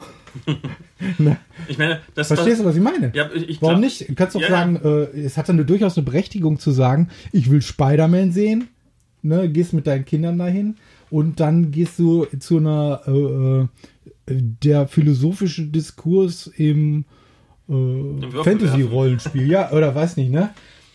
Eine Vortragsreihe besuchst Mhm. du dann. Klar zieht das ein anderes Publikum, aber äh, die, die sind ja auch nicht kompatibel. So Mhm. richtig. Ja, ja, ja. Ich glaube, es wird sich wieder, es wird wieder so sein, dass sich die Rollenspielverlage und alles wieder mehr auf ihre eigenen Veranstaltungen konzentrieren werden. Wie zum Beispiel, wir hatten Ulysses Redcon letztes Mal, Manticore, die Manticon. Ähm, Uwerk machte jetzt auch im Rhein-Main, nee, nicht Rhein-Main, im Rheingebiet da oben, Wesel, glaube ich, oder so, machen die nächstes Jahr ihre eigene Con, die Eulencon. Und die haben ja sowieso auch ihre, ihre Heinz-Con. Also ich glaube, die werden sich jetzt mehr auf zwar große Szeneveranstaltungen konzentrieren, aber diese großen Szeneveranstaltungen sind halt trotzdem viel, viel, viel, viel, viel kleiner und ähm, viel, viel szenezentrierter, als es Ja. auf die RPC gewesen wäre. Das ist ein bisschen schade, muss ich sagen. Ja gut, aber letztlich ist das ein normaler Prozess, so wie äh, in, in der Berliner Partyszene. Da ist der Club in für drei Monate, dann wandern die Leute wieder ab, woanders hin. ne? Also es wird nicht lange dauern, dann bleibt der Insider-Tipp, wächst drei, vier Jahre, dann äh, wird es eine Massenveranstaltung und dann ist es weg Mhm. und dann fängt irgendein anderer an mit einer angeblichen Insider-Veranstaltung. Also warum nicht jetzt damit anfangen? Klar. Wir werden mal gucken, wie es weitergeht. Ich glaube, im November soll die offizielle Pressekonferenz sein und danach können wir das Thema nochmal aufgreifen in einer von den kommenden Folgen. machst einfach Exklusivität. Limited Edition. Ne, schon, ne, ist nur für, machen sie Gesichtskontrolle. Siehst du aus wie ein Nerd. Für dich noch jetzt ein ganz spezielles Thema. Und zwar haben wir auch besprochen in der dritten Folge Supergirl, Ja. was du ja so magst. Und ich mag es habe auch. ich, ich hab ja nach der zweiten nicht weitergeguckt. Genau, ich habe aber weiter geguckt, denn die dritte Staffel kam jetzt in Free TV. Und es ist sehr, sehr gut. Muss ich sagen. Ähm, also es geht jetzt darum, in dieser dritten Staffel, dass irgendwie vor allen Dingen alle von den Protagonisten ihre, mit ihren Familienproblemen klarkommen müssen. Irgendwie Supergirl hat sich ja getrennt und trifft dann ihre Mutter wieder. Äh, der ihre Schwester hat eine lesbische Hochzeit und eine Trennung. Und dieser, der, dieser DEO-Chef, der hat einen dementen Alien-Papa. Und zusätzlich zu diesem privaten Kram müssen sie sich halt mit einer Supergirl-Sekte, mit Hexen und mit Weltenkillern rumschlagen. Ähm, das klingt jetzt alles ein bisschen komisch, ich weiß. Ja, das hört sich an wie Pack to the Rafter. Das ist eine Ähm, australische Familienserie, wo die alles kriegen. Ich- alles. alles. Ich, ich fand tatsächlich, was die Serie jetzt richtig gemacht hat in der dritten Staffel war, äh, so in der ersten Staffel musste sie sich noch finden. Die haben noch ein bisschen experimentiert, was wollen wir überhaupt sein mit dieser Serie. Und mit der zweiten und gerade jetzt mit dieser dritten Staffel, wo sie jetzt sich festgelegt haben, haben sie einfach die richtige Ausrichtung gefunden. Und zwar ist jetzt Supergirl spätestens in der dritten Staffel eine feministische, actionreiche Seifenoper. Und das ist unterhaltsam. Es ist leichte Kost, aber es ist unterhaltsame Kost. ja, ich kann jetzt die dritte ja nicht beurteilen. Ich fand äh, die erste Staffel charmant. Zweite fiel für mich schon ab. Also Echt? hat mehr Action gebracht und so. Aber das ist so. Äh, Ich fand es besser. Es, ja, es, es hatte, es war aber auch mehr, auch trashiger, klamaukiger. Irgendwie, das erinnerte schon fast an so alte Batman-Sachen. Und die, die, wu- die haben alle so ein bisschen, die fingen an ähm, mit Overacting, weißt du, mit selbstreferenziellen Sachen und so. Ich weiß nicht, ob die das weiter fortgeführt haben, also sich so äh, zu zerlegen. Also dass dann quasi die, äh, was vorher interessant war, die Persönlichkeitskonstellation, äh, dass die anfingen, das so zu persiflieren. Also das kannst du ja erst quasi eigentlich machen, wenn du schon in einer Serie über dem Zenit bist. Also wie bei King of Queens, als wenn die anfangen, ihre eigenen Rollen nicht mehr ernst zu nehmen, weißt du? In den, in den letzten Staffeln, weil du weißt, geht jetzt eh zu Ende, die Zuschauerzahlen nehmen ab. Ich finde finde das ein bisschen früh. Ich weiß nicht, wie sie es jetzt in der dritten weitergemacht haben. Es hat immer wieder gute Momente, bestimmt. Kann ich mir gut vorstellen. Mhm. Und du sagst ja jetzt sogar, Ich fand gerade die erste Hälfte der dritten Staffel war wirklich großartig. Ja. Danach mit diesen mit den Hexen wurde es ein bisschen abgedreht, aber Ich, ich fühlte mich sehr gut unterhalten. Ich glaube, ich, ich fühlte mich von allen Staffeln am besten unterhalten. Unterhalt, äh, unterhaltsam ist das auf jeden Fall. Die erste konntest, kannst du wahrscheinlich sogar noch als Familienserie in den USA, ist das eh, guckt das eh die Familie. Ich würde es jetzt mit meinem Achtjährigen noch nicht gucken. Ne? Äh, da ist erstmal was anderes dran. Hm. Ausschnittsweise wahrscheinlich. Wahrscheinlich, ausnahmsweise. Und die Gegner werden ja auch fieser. Ja, das ne? stimmt. Ne? Also die steigern das dann immer weiter bis ins Unerträgliche wahrscheinlich, wie bei Ruffy, was Ruffy so alles erledigen muss. Und Supergirl wird gleichzeitig ja auch immer schwächer. Am Anfang hat, er, hat die ja immer souverän alles umgenagelt. Ne? Die, Aber ist das so? das ist so halt- Entkräftung? Ich glaube, es ist einfach dieses, dieses typische, dass die halt- für die Dramatik, dass die halt Ja, immer ja. erstmal. Ist so billig. Billig Ja. Dramaturgie, aber. Das ist doch genauso wie, wie ich. Ich gucke ja persönlich halt immer noch Flash lieber als Supergirl, was ja, im selben Universum ist. ja. Und da wird auch jedes Mal in jeder Staffel der Gegner immer mächtiger und Flash hat immer mehr Probleme, den, den, den Gegner zu besiegen. Und Ja. es wird ausgedehnt auf die ganze Staffel mit, weiß Ja, ich nicht, ja. 23 Folgen oder so. Auf einmal hat Flash Probleme, schnell zu sein. Ja, das ist für mich so, äh, ich habe diese Comics gehasst, wo Superman die Kräfte nicht mehr hatte. Ich meine, warum lese ich diesen Comic? Weil er doch diese Kräfte hat. Das ist, ist halt diese Dramatik. Das ist, ja, ich glaube, das ist so genrespezifisch. Das ist genauso genrespezifisch wie bei, wie bei Horror, bei Dread irgendwann, dass irgendwie dich mal ein Maskenmörder durch den Wald jagt oder so. Ich glaube, das sind einfach diese, diese Tropes, die sein müssen Ja. zur Unterhaltung. wie diese Baumwurzel, über die du dann fällst und dir den, das Fußgelenk verknüpft. Und die Taschenlampe, die runterfällt und Ja, kaputt ja, ist, mitten im Dunkeln. Ganz genau. Okay, dann in Folge 4 haben wir über Han Solo und Superhelden-Blockbuster geredet. Ach, warte mal. Supergirl, äh, wolltest du nicht noch äh, wenigstens das am Rande einmal kurz angesprochen haben, Wearing the Cape? Oder Das kommt jetzt erst bei Folge 4. Ja, ich dachte thematisch so nah dran. Na gut, dann fangen wir, also in Folge 4 haben wir unter anderem über Wearing the Cape geredet und du hast die ersten beiden Romane gelesen, bitte. Nee, zweiten habe ich noch nicht gelesen. Noch nicht? Ich habe ihn auch mitgebracht. Ja, ja, aber ich kann es nicht sofort lesen. Nicht? Das Kannst- ist Urlaub. Ja, ich, Dann erzähl über den ersten Roman wie halt. gesagt, ich wollte nicht den nächsten Podcast vorbereiten in meinem Urlaub. Ähm, äh, ich habe den ersten Roman gelesen und äh, ich hatte mir sogar was dazu aufgeschrieben. Dann müssen wir es doch nochmal irgendwann, äh, wenn wir den zweiten besprechen, dann mache ich nochmal eine ausführliche Okay. Geschichte dazu. Also es ist auf jeden Fall so, äh, es ist halt Supergirl in einem leicht veränderten Universum auf jeden Fall, ne? Okay, Ja. Gut geschrieben, also kann, kann man gut durchschlubbern. gut. Dann das andere Thema, was mich betroffen hat oder was ich gut fand von Folge 4. Wir haben ja das äh, IF-Magazin besprochen. Ja. Und da ist jetzt die, die achte Ausgabe erschienen. Es geht um Mutanten. Ähm, und was das Besondere daran ist, und deswegen möchte ich gerne darauf hinweisen, es gibt einen Zeichenwettbewerb, den Kaiju Battle Germany. Ähm, und zwar geht es darum, es gibt so ein Diorama, äh, Diorama in diesem neuen achten Heft. Und äh, der Wettbewerb sieht aus, man soll sein eigenes Diorama gestalten. Man kann es entweder vorgegebene Bilder nehmen oder man kann auch selber was malen und so. Es gibt so ein paar Vorgaben, wie viele Monster drauf sollen und sowas. Ich dachte immer, ein Diorama ist so mit Miniaturen sowas. Kannst du auch machen, genau. Ausschneiden und dann das basteln. Und ähm, dann Foto machen, einschicken. Und als Preis gibt es dann die Originalzeichnung vom, äh, vom, vom Zeichner David Stege zu gewinnen. Der Einstellungsschluss ist am 30.11. und in den Shownotes packe ich den entsprechenden Link, damit ihr mitmachen könnt. Das ist eine coole Sache. Ich mache auch mit. Du auch. Nee. Ne? Habe ich eine bessere Chance, wenn du nicht mitmachst. Das ist gut. Ja. Mach bloß nicht außerdem, mit Philipp braucht man bei Preisausschreiben eh nicht kommen. Der gewinnt immer Preise. Ich habe in meinem Leben noch nie irgendwas. Außer die Sachen, die man geschenkt kriegt. Also, und Preisausschreiben da kriegt man ja nichts geschenkt, sondern wird doch nur die Adresse verkauft. Das ist ja ein Wettbewerb. Das hat ja nichts mit Glück zu tun. Muss ja nur gut sein. okay, hast du noch was sonst zu der Folge? Zur Solo-Superhelden-Folge? Was? Zur Solo- und Superhelden-Folge? Hast du noch irgendwelche Anmerkungen? Was war denn Solo?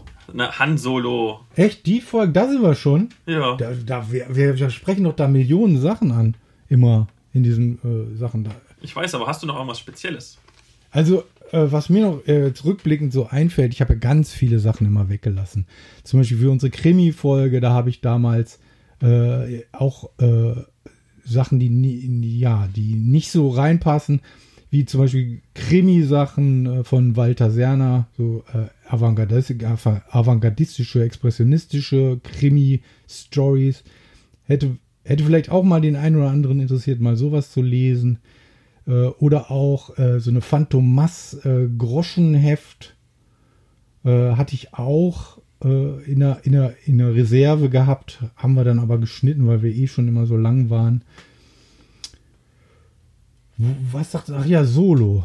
Solo, ja, ich habe, äh, du hast das ja auch noch weiter verfolgt, wie die Verkaufszahlen und so weiter sind und äh, auch insgesamt, äh, jetzt ins, inzwischen wird ja so eine Meinung zementiert, Disney macht Star Wars kaputt. Aus der Erfolgsstory ist jetzt, äh, ist jetzt auf einmal so eine ganz andere Geschichte geworden, wie dass wir hier äh, mit zu vielen Leuten zusammenwohnen, die nicht so, äh, die, ne, so, ihr wisst schon, was ich meine.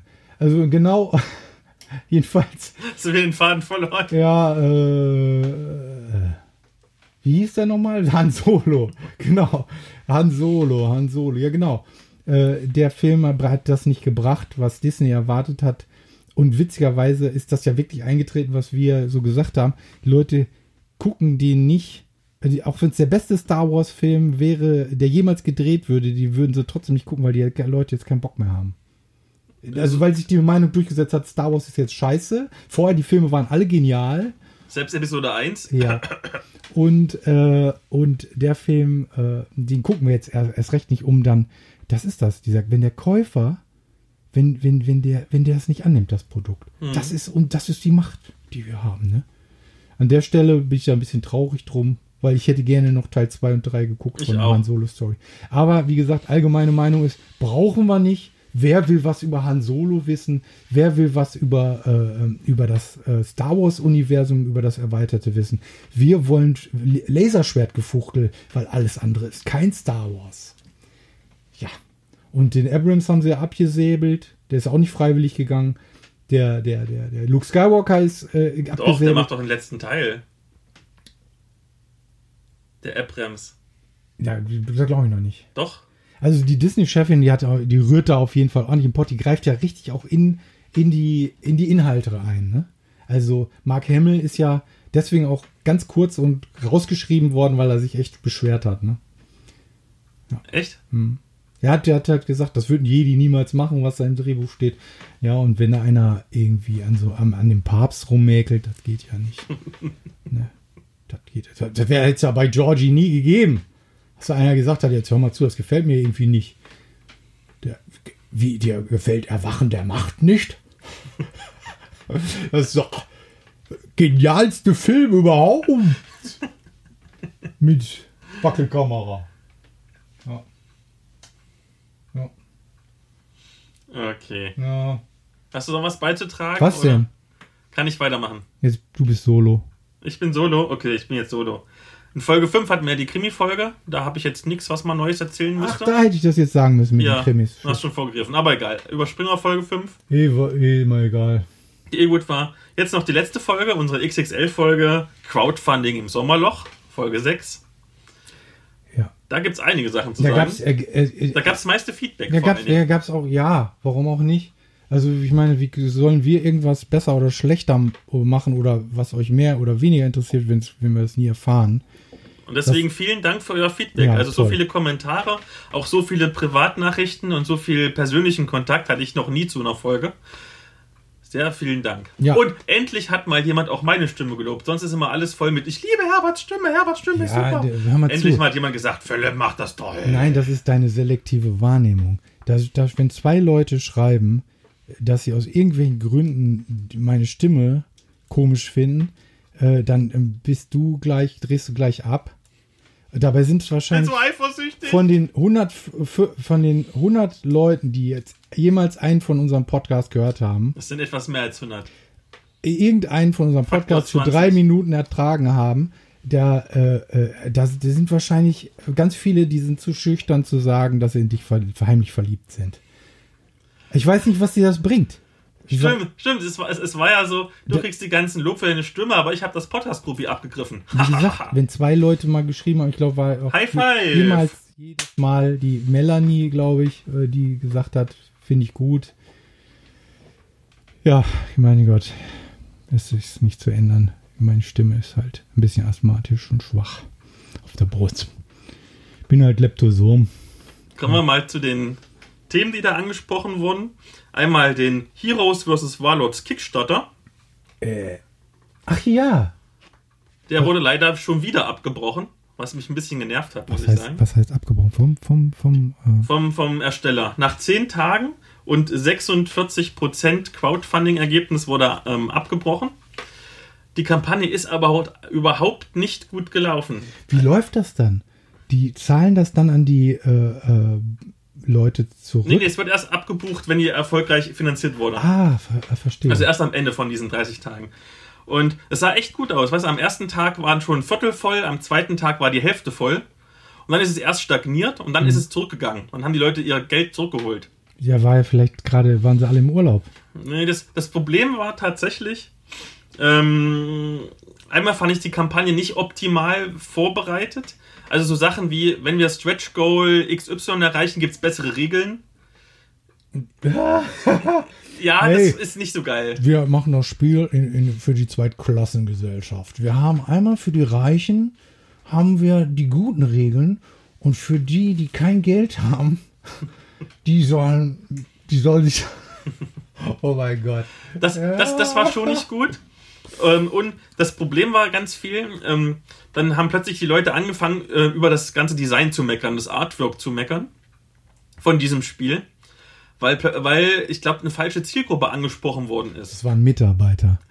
Das war ein schlecht bezahlter Mitarbeiter, der hat da was lanciert. Denn, denn, denn, ich meine, Heroes äh, vs. Warlords kommt ja im Udo Grebe Game Design Verlag. Das ist ein Wargame Verlag. Das ist ein Verlag für, für Spiele mit kleinen Pappplättchen, wo irgendwelche abstrakten Zeichen und Nummern drauf sind. Wie wir es schon mal in der COSIM-Folge besprochen hatten. Für, und welches, diese- für welches Spiel ist denn der Verlag bekannt? War, welches war denn das nochmal? Fortress Sevastopol hatten Ach wir. ja, genau. Ja, ja. Und, und, und, und dann wurde das, dieses Spiel aber, aber fett für den Kickstarter promoted in Richtung von normalen Brettspielern. So, so, wie man so schön sagt, Ami-Trash-Brettspielern oder Euro-Boardgame-Brettspielern. So Axis and Allies vor 40 Jahren. Nee, eben, eben nicht in diese Richtung, sondern ich glaube mehr so Richtung von, normal, von normalen Spielern, die keine Ahnung, Siedler von Katan spielen oder sowas. Und die haben dann alle, weißt du, die sind dann so, so solche Hochglanz-Verlagsprodukte irgendwie gewohnt, wie halt Siedler von Katan oder so. Oder was halt so diese Firmen alles rausbringen oder was Kosmos rausbringt oder so. Oder meinetwegen Pegasus und so. Also das heißt zumindest mal eine Mini. Ne? Und, dann, und, und dann kommt so, dann kommt so ein, klein, so, so ein kleines Projekt mit diesem Pappplättchen, was in der normalen Zielgruppe, in der Wargamer-Zielgruppe total normal und etabliert ist. Und für normales, für eine normale Wargaming-Zielgruppe sähe das nämlich super geil aus. Aber halt nicht für, eine, für normale, allgemeine Brettspieler. Und dann haben sie sich halt mega drüber aufgepisst, dass ihnen das, das ganze Design nicht gefällt. Ähm, und das es, es killt halt schon Kickstarter, wenn du irgendwie die ganze Zeit nur irgendwie liest an Kommentaren, hm, die Optik ist blöd und das andere ist blöd. Ist das möglich, dass man, wenn man nicht unterstützt, dass man dann vernichtende Kommentare schreiben kann? Na, du kannst ja einfach nur ein, ein, Dollar irgendwie ähm, ähm, crowdfunden, schreibst einen Kommentar und schießt wieder zurück oder so. Ja. Oder du, tust halt in irgendwelchen äh, Foren oder so. Ich meine, das, ich, ich habe schon gesehen, es wurde massiv beworben in allen möglichen Brettspielforen und Brettspiel-Facebook-Gruppen und alles drum und dran. Und da war das Feedback halt wirklich wegen der Optik schlecht und wegen ein, zwei vielleicht Designentscheidungen. Was- Weil es ist schon schwierig, natürlich ein Spiel zu promoten für genau drei Spieler oder zwei bis drei Spieler. Weil normalerweise das Spieleamt hast du ja meistens vier oder so. Ähm, ja, das ist halt ärgerlich, weißt du? Und dann, dann, dann wurde schon umgeändert und es wurde gesagt, hm, wir machen neue, ähm, wir machen neue Grafiken und alles drum und dran, aber das in einer laufenden Kampagne zu bringen, ist halt schwierig. Ja, klar. Und vor allen Dingen, das ist jetzt meine Meinung, ich weiß nicht, ob das, ich, ja, da kenne ich den Hintergrund nicht, aber das ist mein Eindruck. Ich meine, wenn du schon mit 20.000 Dollar oder Euro, was es war, rechnest, dass du damit das Spiel herstellen kannst. Und dann musst du plötzlich neu, neue und wirklich gute Art, gutes Artwork reinbringen. Das macht doch deine ganze Kalkulation kaputt. Erstmal das und es, äh, war- ich weiß nicht, ob man, wenn man sich so anbietet, ob das dann ein besseres Spiel ergibt. Es hat jetzt ja gezeigt, dass es gar kein Spiel ergibt. Das ist echt schade. Also ich, ich, ich habe dieses Spiel vor zwei Jahren gespielt schon, damals als Prototyp. Ja. Und es hat als Prototyp schon mega Spaß gemacht. Das ist ein super, super gutes Might and Magic Brettspiel. Ja. Und es ist einfach ärgerlich. Es ärgert mich wirklich. Also ich, ich war sogar ein Day One Kickstarter. Also ich habe am ersten Tag gleich gebackt, weil ich das wirklich geliebt habe. Und ich hätte es so gerne gehabt. Ja. Auch mit den alten Grafiken, weil wie gesagt, für, Zweckmäßig für, für, für, für ein Pappplättchen Wargame ist es super geil gewesen. ja. Und, und es ist ärgerlich. Es ist ärgerlich. ja, vor allen Dingen das Witzige ist ja, äh, dass da die Zielgruppe äh, ja richtig ausgewählt war und dass wahrscheinlich die, die Kalkulation viel mehr Geld erfordert, als die Zielgruppe aufbringen kann. Wenn du sagst, das ist eigentlich dieses, äh, dieses Wargamer. Dings. Und das ist ja Ziel, die Zielgruppe ist einfach klein. Ja. Ist das dann unrealistisch mit dem Design äh, an, an den Start zu gehen in der Größenordnung? Oder gibt es vergleichbare Projekte, die immer gut funktioniert haben? In der Größenordnung, ja, meine ich. Ich habe dazu wenig Übersicht über den Ja. Brettspiel mehr. Aber ich glaube, das Problem war, das, das ist so ein Zwischending. Zwischen, zwischen ähm, Wargaming und, und Brettspiel. Im Prinzip, wenn du das nochmal zum dritten Mal jetzt hoffentlich als Kickstarter machst, also ich glaube, du, du musst es entweder komplett wieder auf Wargammer ausrichten und, und ähm, als Pappplättchen-Kampfspiel, dann brauchst du aber weniger Geld, weil mit, mit, ähm, mit Wargames, ob du da die 20.000 schaffst als Minimumbetrag, ist die Frage. Oder du machst es als wirklich als richtiges ähm, Brettspiel, wie es die Leute wollen, mit Miniaturen, dem ganzen Scheiß. Ich würde es also Dann hast, dann, dann hast du aber irgendwie nicht mehr 20.000 als Minimum, sondern brauchst, um das zu finanzieren, wahrscheinlich 100.000 oder so. Und ob du das dann schaffst mit so einem Nischenprojekt, ist auch die Frage. Mhm. Also, da, ich, da, da das, das Herz dieses Spiels die Spielmechanik ist und, und so die Bodenplatten sind ja alle schon fertig designt und so. Würde ich eher denken, die machen das komplett wieder auf Wargaming mit, mit, mit Pub-Countern und so drum und dran. Verlangen nur 10.000, weil das schaffen sie innerhalb der ersten drei Tage zu finanzieren. Und alles andere dann, irgendwelche blöden, blöden Stretch-Goals, kann man ja immer noch machen, wenn es gut läuft. Aber Hauptsache ist es erstmal da. Guck mal, der Kai Herbert zum Beispiel, der ein Albedo hatte, das war ja auch so ein ganz kleines Nischenspiel. Ne, der hat das richtig gemacht. Er hat gesagt, hm, ich mache einen niedrigen Betrag für, äh, für das Base Game und so, wo alles passt. Ja. Und dann hat er nochmal noch mal 25% extra draufgekriegt und kann das Spiel besser machen. Jetzt bekommt jeder, der gebackt hat, nochmal eine Bonuskarte dazu zum Beispiel. Also, der hat gewusst, die Zielgruppe ist klein. Ich versuche es so zu machen, dass es günstig genug ist, dass es zusammenkommt und dass noch vielleicht ein kleiner Bonus für die Leute abfällt. Und so hätte es auch gemacht werden können oder müssen, tatsächlich bei, ähm, bei, bei, bei Heroes vs. Warlords. Und wenn ich dann immer so als Feedback lese, hm, ihr müsst mehr Werbung machen in Mainstream-Gruppen, aber Mainstream-Gruppen wollen keine Pappplättchenspieler. Ein Nee. normaler Brettspieler, der Siedler von Katan spielt oder Zombicide oder irgend so ein blödes Miniaturenspiel, der will doch keine Pappplättchen haben. Der, Du musst ja kein Miniaturenspiel daraus machen. Also, äh, aber das wollen die Leute. Wenn, wenn du so also du sagst, du bist Nein, ein Fantasy-Strategiespiel, dann willst wenn, du wenn, wenn, du so ein Spiel für normale Brettspieler promotest Mhm. und nicht für deine spezielle kleine Wargaming-Zielgruppe, wo das viel besser hinpasst. Und so ein paar Retro-Spieler, die früher mal äh, Heroes of Might and Magic 1 gespielt haben vor 20 Jahren oder so, ne? Mhm. Sondern du willst in der breiten Masse, die breite Masse will keine blöden Pappplättchen spielen. Die breite Masse will, wie sie es von anderen Verlagen kennt, richtig geilen Scheiß drauf haben. Und der kostet aber. Und dafür ist es dann doch zu nischig. Also guck mal, wenn du so Zombies halt hast, was immer Millionen kriegt, an, am Kickstarter oder so. Das sind halt super leicht zugängliche Spiele, was du mal rausholen kannst. Und das ist schon wieder so ein super, mega Expertenspiel, wo es halt nicht der Fall ist. Ja, klar. Es ist ja zu erwarten bei der Komplexität, dass, dass das äh, kein, kein äh, ja, so, ein- so ein Familienspiel ergibt. Äh, wie gesagt, ich, äh, den Versuch hat es ja schon mal gegeben von diesem polnischen Verlag. Äh, das wäre mal interessant gewesen, das mal auszuprobieren. Und ob die die Komplexität anders gelöst bekommen Und- haben. Und das ist auch nur sowas mit Tokens, Tokens, Und, Tokens. und was noch ein ganz großer Fehler war, für meine Meinung zumindest war, dass ähm, das gab es, glaube ich, auf Italienisch, Spanisch und Englisch. Das waren so die drei Sprachen, die du nehmen konntest. Und Deutsch sollte erst nochmal über, ein über einen anderen Crowdfunding finanziert werden, ich glaube über Spieleschmiede, wenn das, Haupt, äh, das Hauptprodukt schon finanziert worden ist. Das heißt, du hast deine ganzen deutschen Bäcker schon mal komplett weggenommen, die bestimmt da Interesse dran gehabt hätten, Ja. weil die haben ja alle gewartet darauf, dass es dann auf Deutsch irgendwann kommt. Da hast du bestimmt noch mal, weiß ich nicht, 5000 Dollar oder Euro mindestens verschenkt, sinnlos. Also ich, ich kenne mich ja nicht so aus, wie das tatsächlich so ist, was Brettspielverkauf angeht, aber ich kann mir mal vorstellen, in Deutschland ist ja nur Geld, ne? Und ähm, nicht umsonst ist, äh, ist das GW immer sehr wichtig, was hier so läuft, ne? Mhm. Äh, und äh, in Deutschland musst du halt auf Deutsch veröffentlichen. Ich, du weißt du selber, du liest auch kein Spiel auf Englisch, äh, also wenn es nicht ein Favorit von dir ist, ne? Ja, genau. Es ist, es ist so. Also ich habe auch nur, weil mir das wirklich das Heroes vs. Warlords am Herzen liegt, habe ich es auf Englisch gebackt, damit es finanziert wird. Aber normalerweise hätte ich es auch auf Deutsch erst bestellt irgendwann. Weil ich meine, sicherlich, es gibt auch einfache Regeln, aber wenn du den, den, den vollen Spaß haben willst und hast dann, weiß ich nicht, 30 Seiten Anleitung oder so, dann habe ich in meiner Freizeit keinen Bock, das zu lesen. Weißt du, wenn, Also die Regelübersetzung ist, glaube ich, das geringste Problem. Genau. Okay, dann noch, ähm, wir meckern ja immer sehr gerne. Und zwar, wir haben letztes Mal ja ein bisschen, oder ich zumindest, über die Manticon geredet, ähm, dass die Organisation nicht ganz so geil gelaufen ist, wie ich mir das gewünscht hätte. Die nächste ist vom 15. bis 18.08.2019. Und da ich nicht immer nur meckern kann, sondern auch mal produktiv sein muss, Nee, nee, nee, nee, nee. Du, äh, die deutsche Makerkultur, die hat sich durchgesetzt. Man will gerne meckern. Ne? Und man darf es auch. Ist jetzt auch im ICD, weiß nicht, von der Weltgesundheitsorganisation. ist glaub, meckern eine Krankheit. äh, es ist äh, diese Unzufriedenheit, chronische Unzufriedenheit ist jetzt, äh, glaube ich, äh, pathologisch. Ist noch nicht, glaube ich, nicht ganz durch, aber es zählt demnächst als, als psychische Erkrankung. Okay. Na, jedenfalls, also ich habe ja ein bisschen über die, die Orga von den ganzen Lesungen so gemeckert, dass es alles total spontan und nicht, äh, nicht strukturiert war. Und nett wie ich bin, habe ich, äh, wurde ich gefragt, ob ich nicht äh, helfen möchte nächstes Mal, nächstes Jahr. Philipp nimmt das jetzt in der Hand, dann gehe ich auch hin und dann kriege ich auch mein Plätzchen. So ist es. Ich nehme das in die Hand, ich, mache, ich organisiere nächstes Jahr die Lesung, mache dann auch für Blogger so ein bisschen was. Aber du brauchst die Helfer. Helfer. Ich Woodstock ging auch nicht ohne Genau. Helfer. Ich habe ich hab zum Beispiel ähm, jemanden an der Hand, der mir bei der Organisation helfen wird.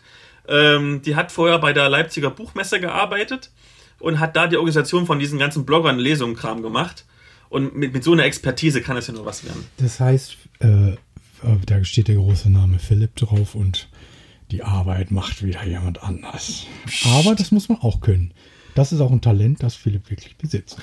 Andere für sich arbeiten zu. Ganz genau. Also, ich kann nur empfehlen, 15. bis 18.08.2019. Wer sich so für Lesungen interessiert oder wer Blogger ist, kann mich gerne schon mal anschreiben. Ich werde aber noch dann mal gucken, irgendwann so zur Jahreswechsel mal so richtig dann Promotion dafür machen. Das wird eine richtig geile Veranstaltung.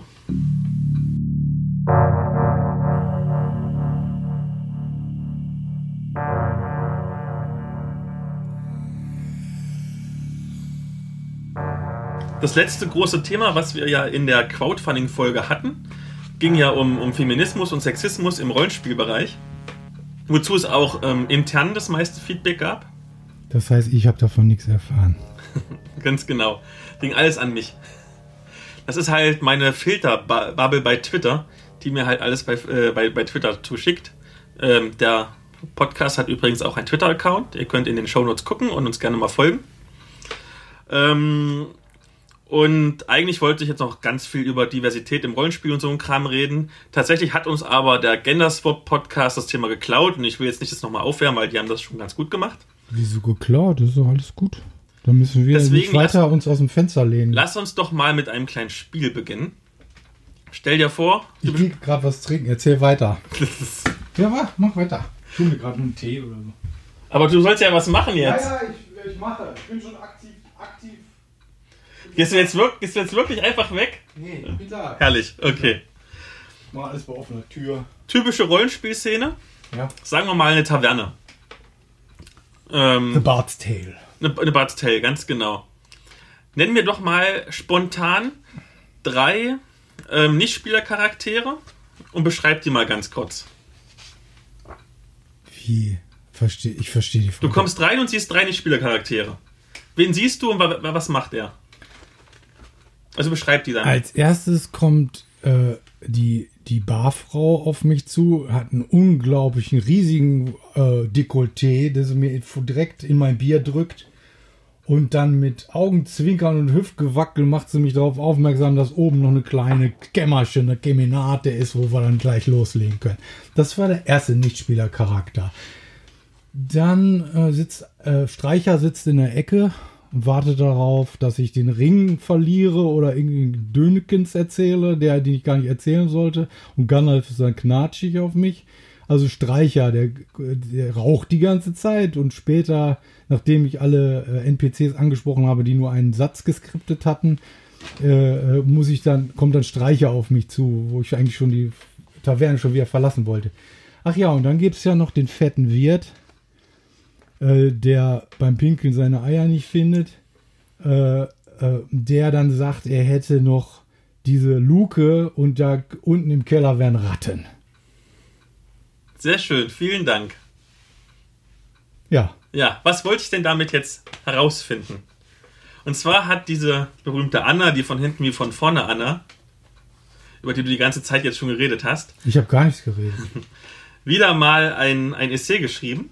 Dieses Mal kreativ und divers Pen and Paper spielen, Test, Analyse und Ideen.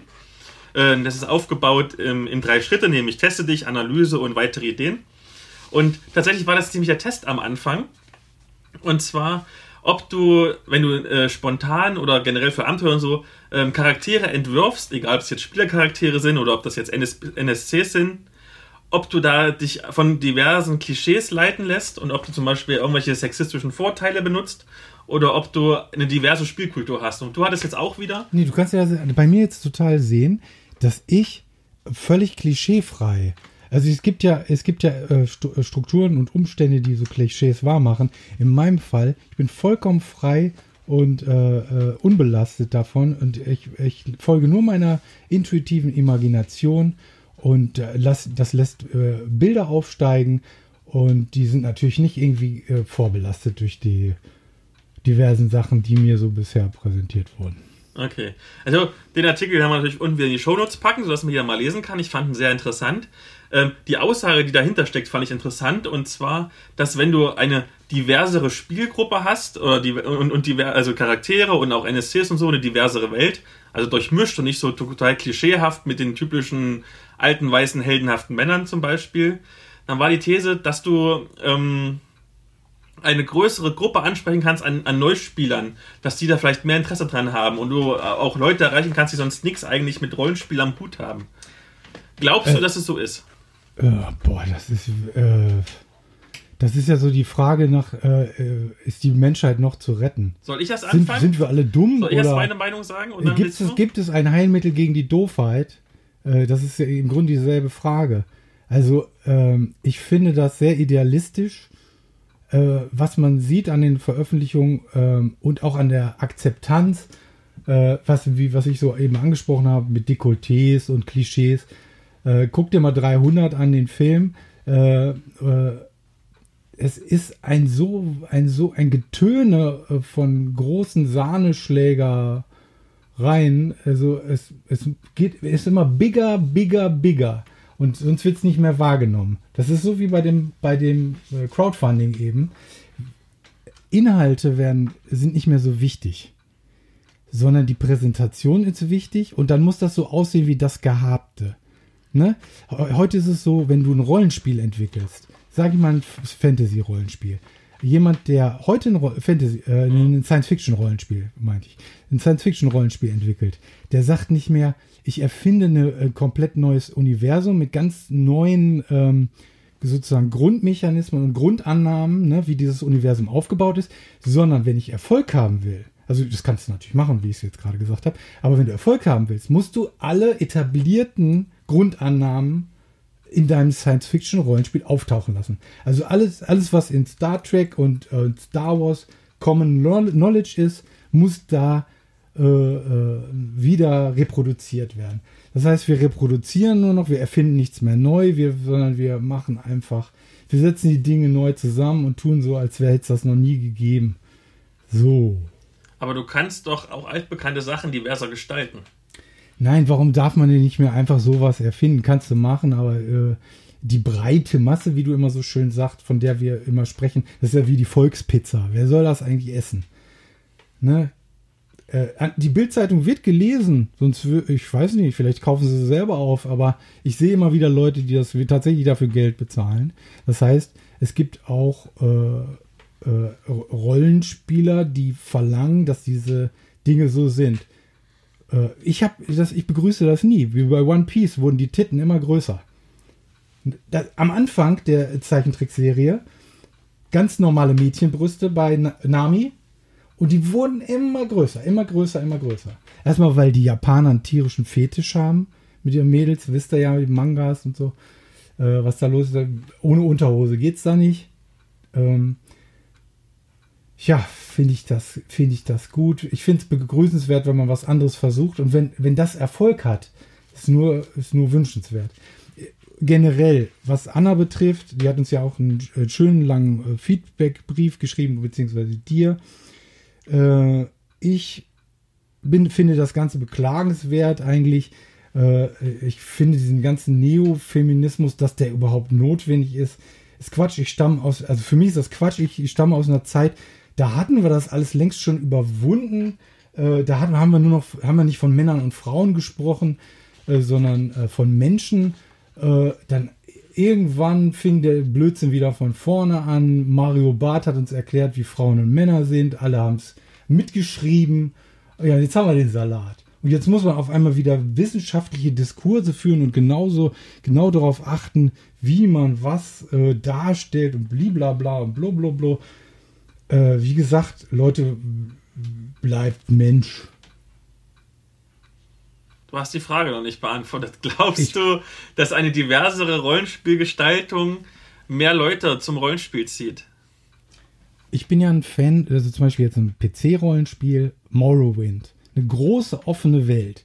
Große offene Welten überfordern uns. Wir wollen schön kleine, übersichtliche, regional gestaltete äh, eine Welt, die ich verstehen kann. Da sollen keine Dunkelhäutigen im Rollenspiel vorkommen, ist doch klar.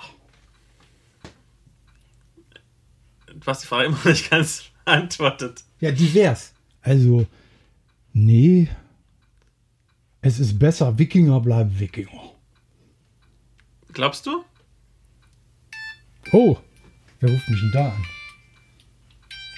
Hallo?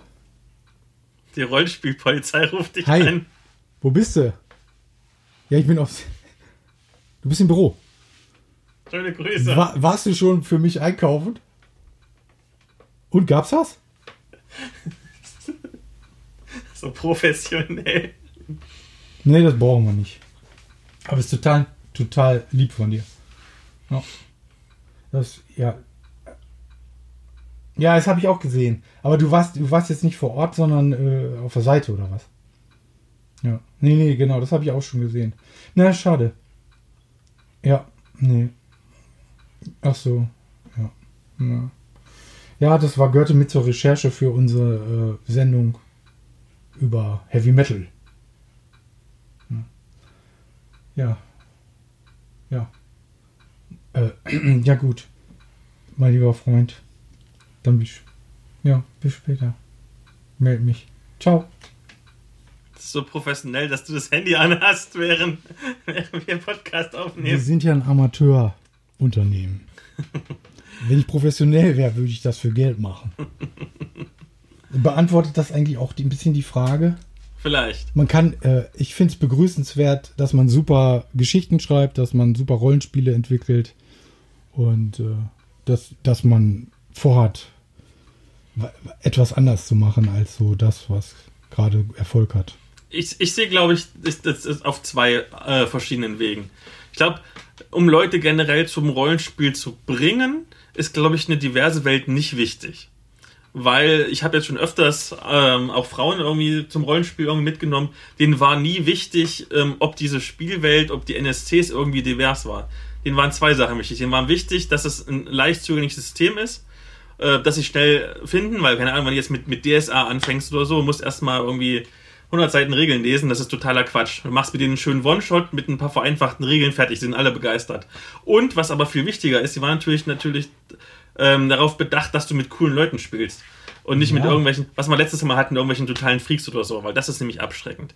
Langfristig gesehen natürlich, dass sie, ob sie auch beim Rollenspiel bleiben wollen, dann ist eine diverse Welt gut. Wenn du eine Welt schaffst, in der sie sich wohlfühlen, die jetzt nicht klischeehaft ist, ähm, wo halt nur irgendwie die Frauen die Dämsel in Distress sind und die Männer sind immer nur die strahlenden Helden und es sind auch nur alte weiße Männer oder so. Ähm, dann kann ich mir das gut vorstellen, dass da äh, das Interesse irgendwie weiterzuspielen und sich in dieser Welt einzufügen, gerade wenn du eine eigene Fantasy-Welt oder sowas bespielst, dass du dann eine hast, die sie mehr anspricht, kann ich mir gut vorstellen, dass äh, eine diverse Spielwelt hilft, dass die Leute oder die Frauen länger drin bleiben. Das ist immer so, die Frauen, also generell alle Personen, nicht nur die Okay. Frauen. Ja, das ist ja eine äh, schlüssige Argumentation von dir. Äh, was glaubst du denn, äh, die Frage wirft sie in ihrem Text auf oder wie? W- Wie ist die denn intendiert, diese Frage? Ich vermute ja immer, dass die doch immer eher auch äh, auf irgendwas abzielen, diese Fragen. Dass sich alle wohlfühlen. das Fazit ist, warte mal, warte mal, Sekunde. Dummi, dummi, dummi, dumm.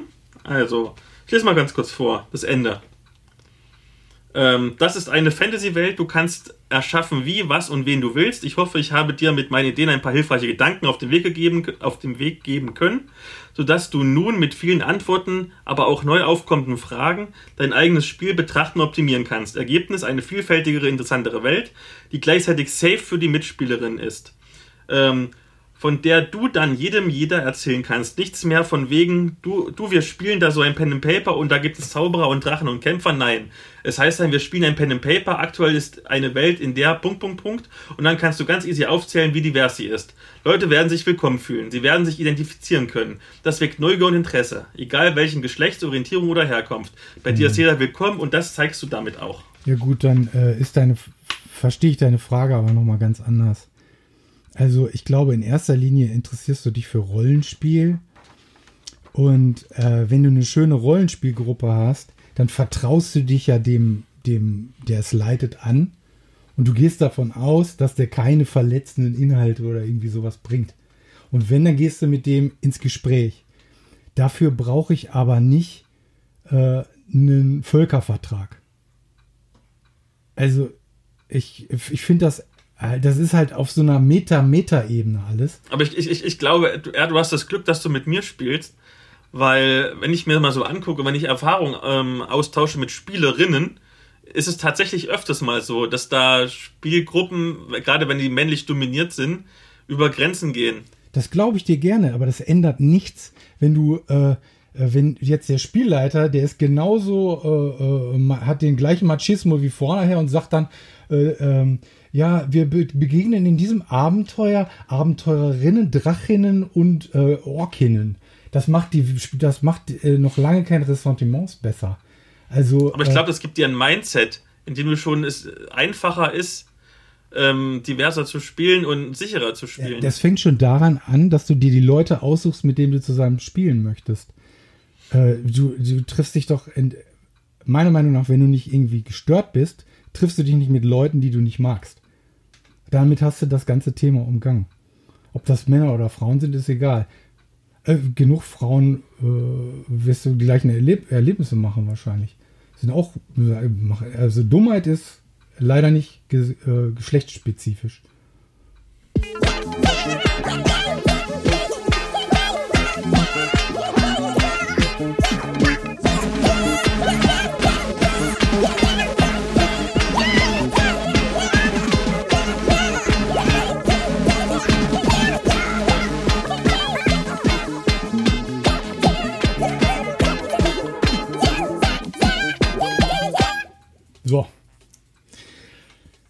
Ja, lieber Philipp, was machst du denn noch so hobbymäßig in den nächsten ein, zwei Wochen?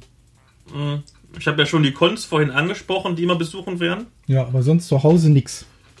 Da ich auf Weiterbildung bin, habe ich gar nicht so viel Zeit, irgendwas Spannendes Kein zu machen. Kein Regelbuch wird gelesen. Nix. Doch, doch, Regelbücher habe ich zurzeit ein paar zu lesen. Sind, ich habe noch einen dicken Rezensionsstapel, der abgearbeitet werden äh, muss. Magst du irgendwas davon spoilen oder was vielleicht für mich interessant wäre? Hm.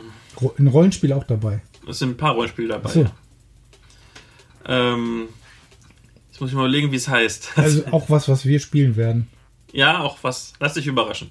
Okay. Hm. Ja, ich werde bei meinem Tabletop weiter basteln. Ein paar Roboteranzüge basteln. Das sind ja keine Roboter, das sind so Kampfanzüge. Für die kleinen Gar, für die Antares. Genau. So Leute, der Kaffee ist jetzt alle. Ja. Das übliche Betteln am Ende. Ähm, was hat man immer? Gibt uns Likes und Kommentare, auch sehr gerne kritische Kommentare. Das freut uns auch, weil es uns hilft, besser zu werden. Ähm, folgt uns auf Twitter und auf Apple und ach, naja, ihr wisst das alles schon. Wundervoll. Dann eine gesegnete Weihnachtszeit. Das dauert noch ein Und bisschen. ein gutes neues Jahr. Ach so, ich dachte wegen dem Silvester-Special. Ach so, ja, aber wir. es kommen noch ein paar Folgen. Bist du sicher? Ja, es kommen noch. Wir haben noch so viele Themen vorbereitet, also ich zumindest. Äh, ja, mal sehen. Ähm, hm. Mal sehen. Vielleicht wird das doch noch wahr mit Indien. Macht's gut. Sag Tschüss, wink noch mal aus deiner Ecke. Wink, wink, wink. Ironisches Wink. Warum eigentlich ironisch? Wir sind doch gerade heran.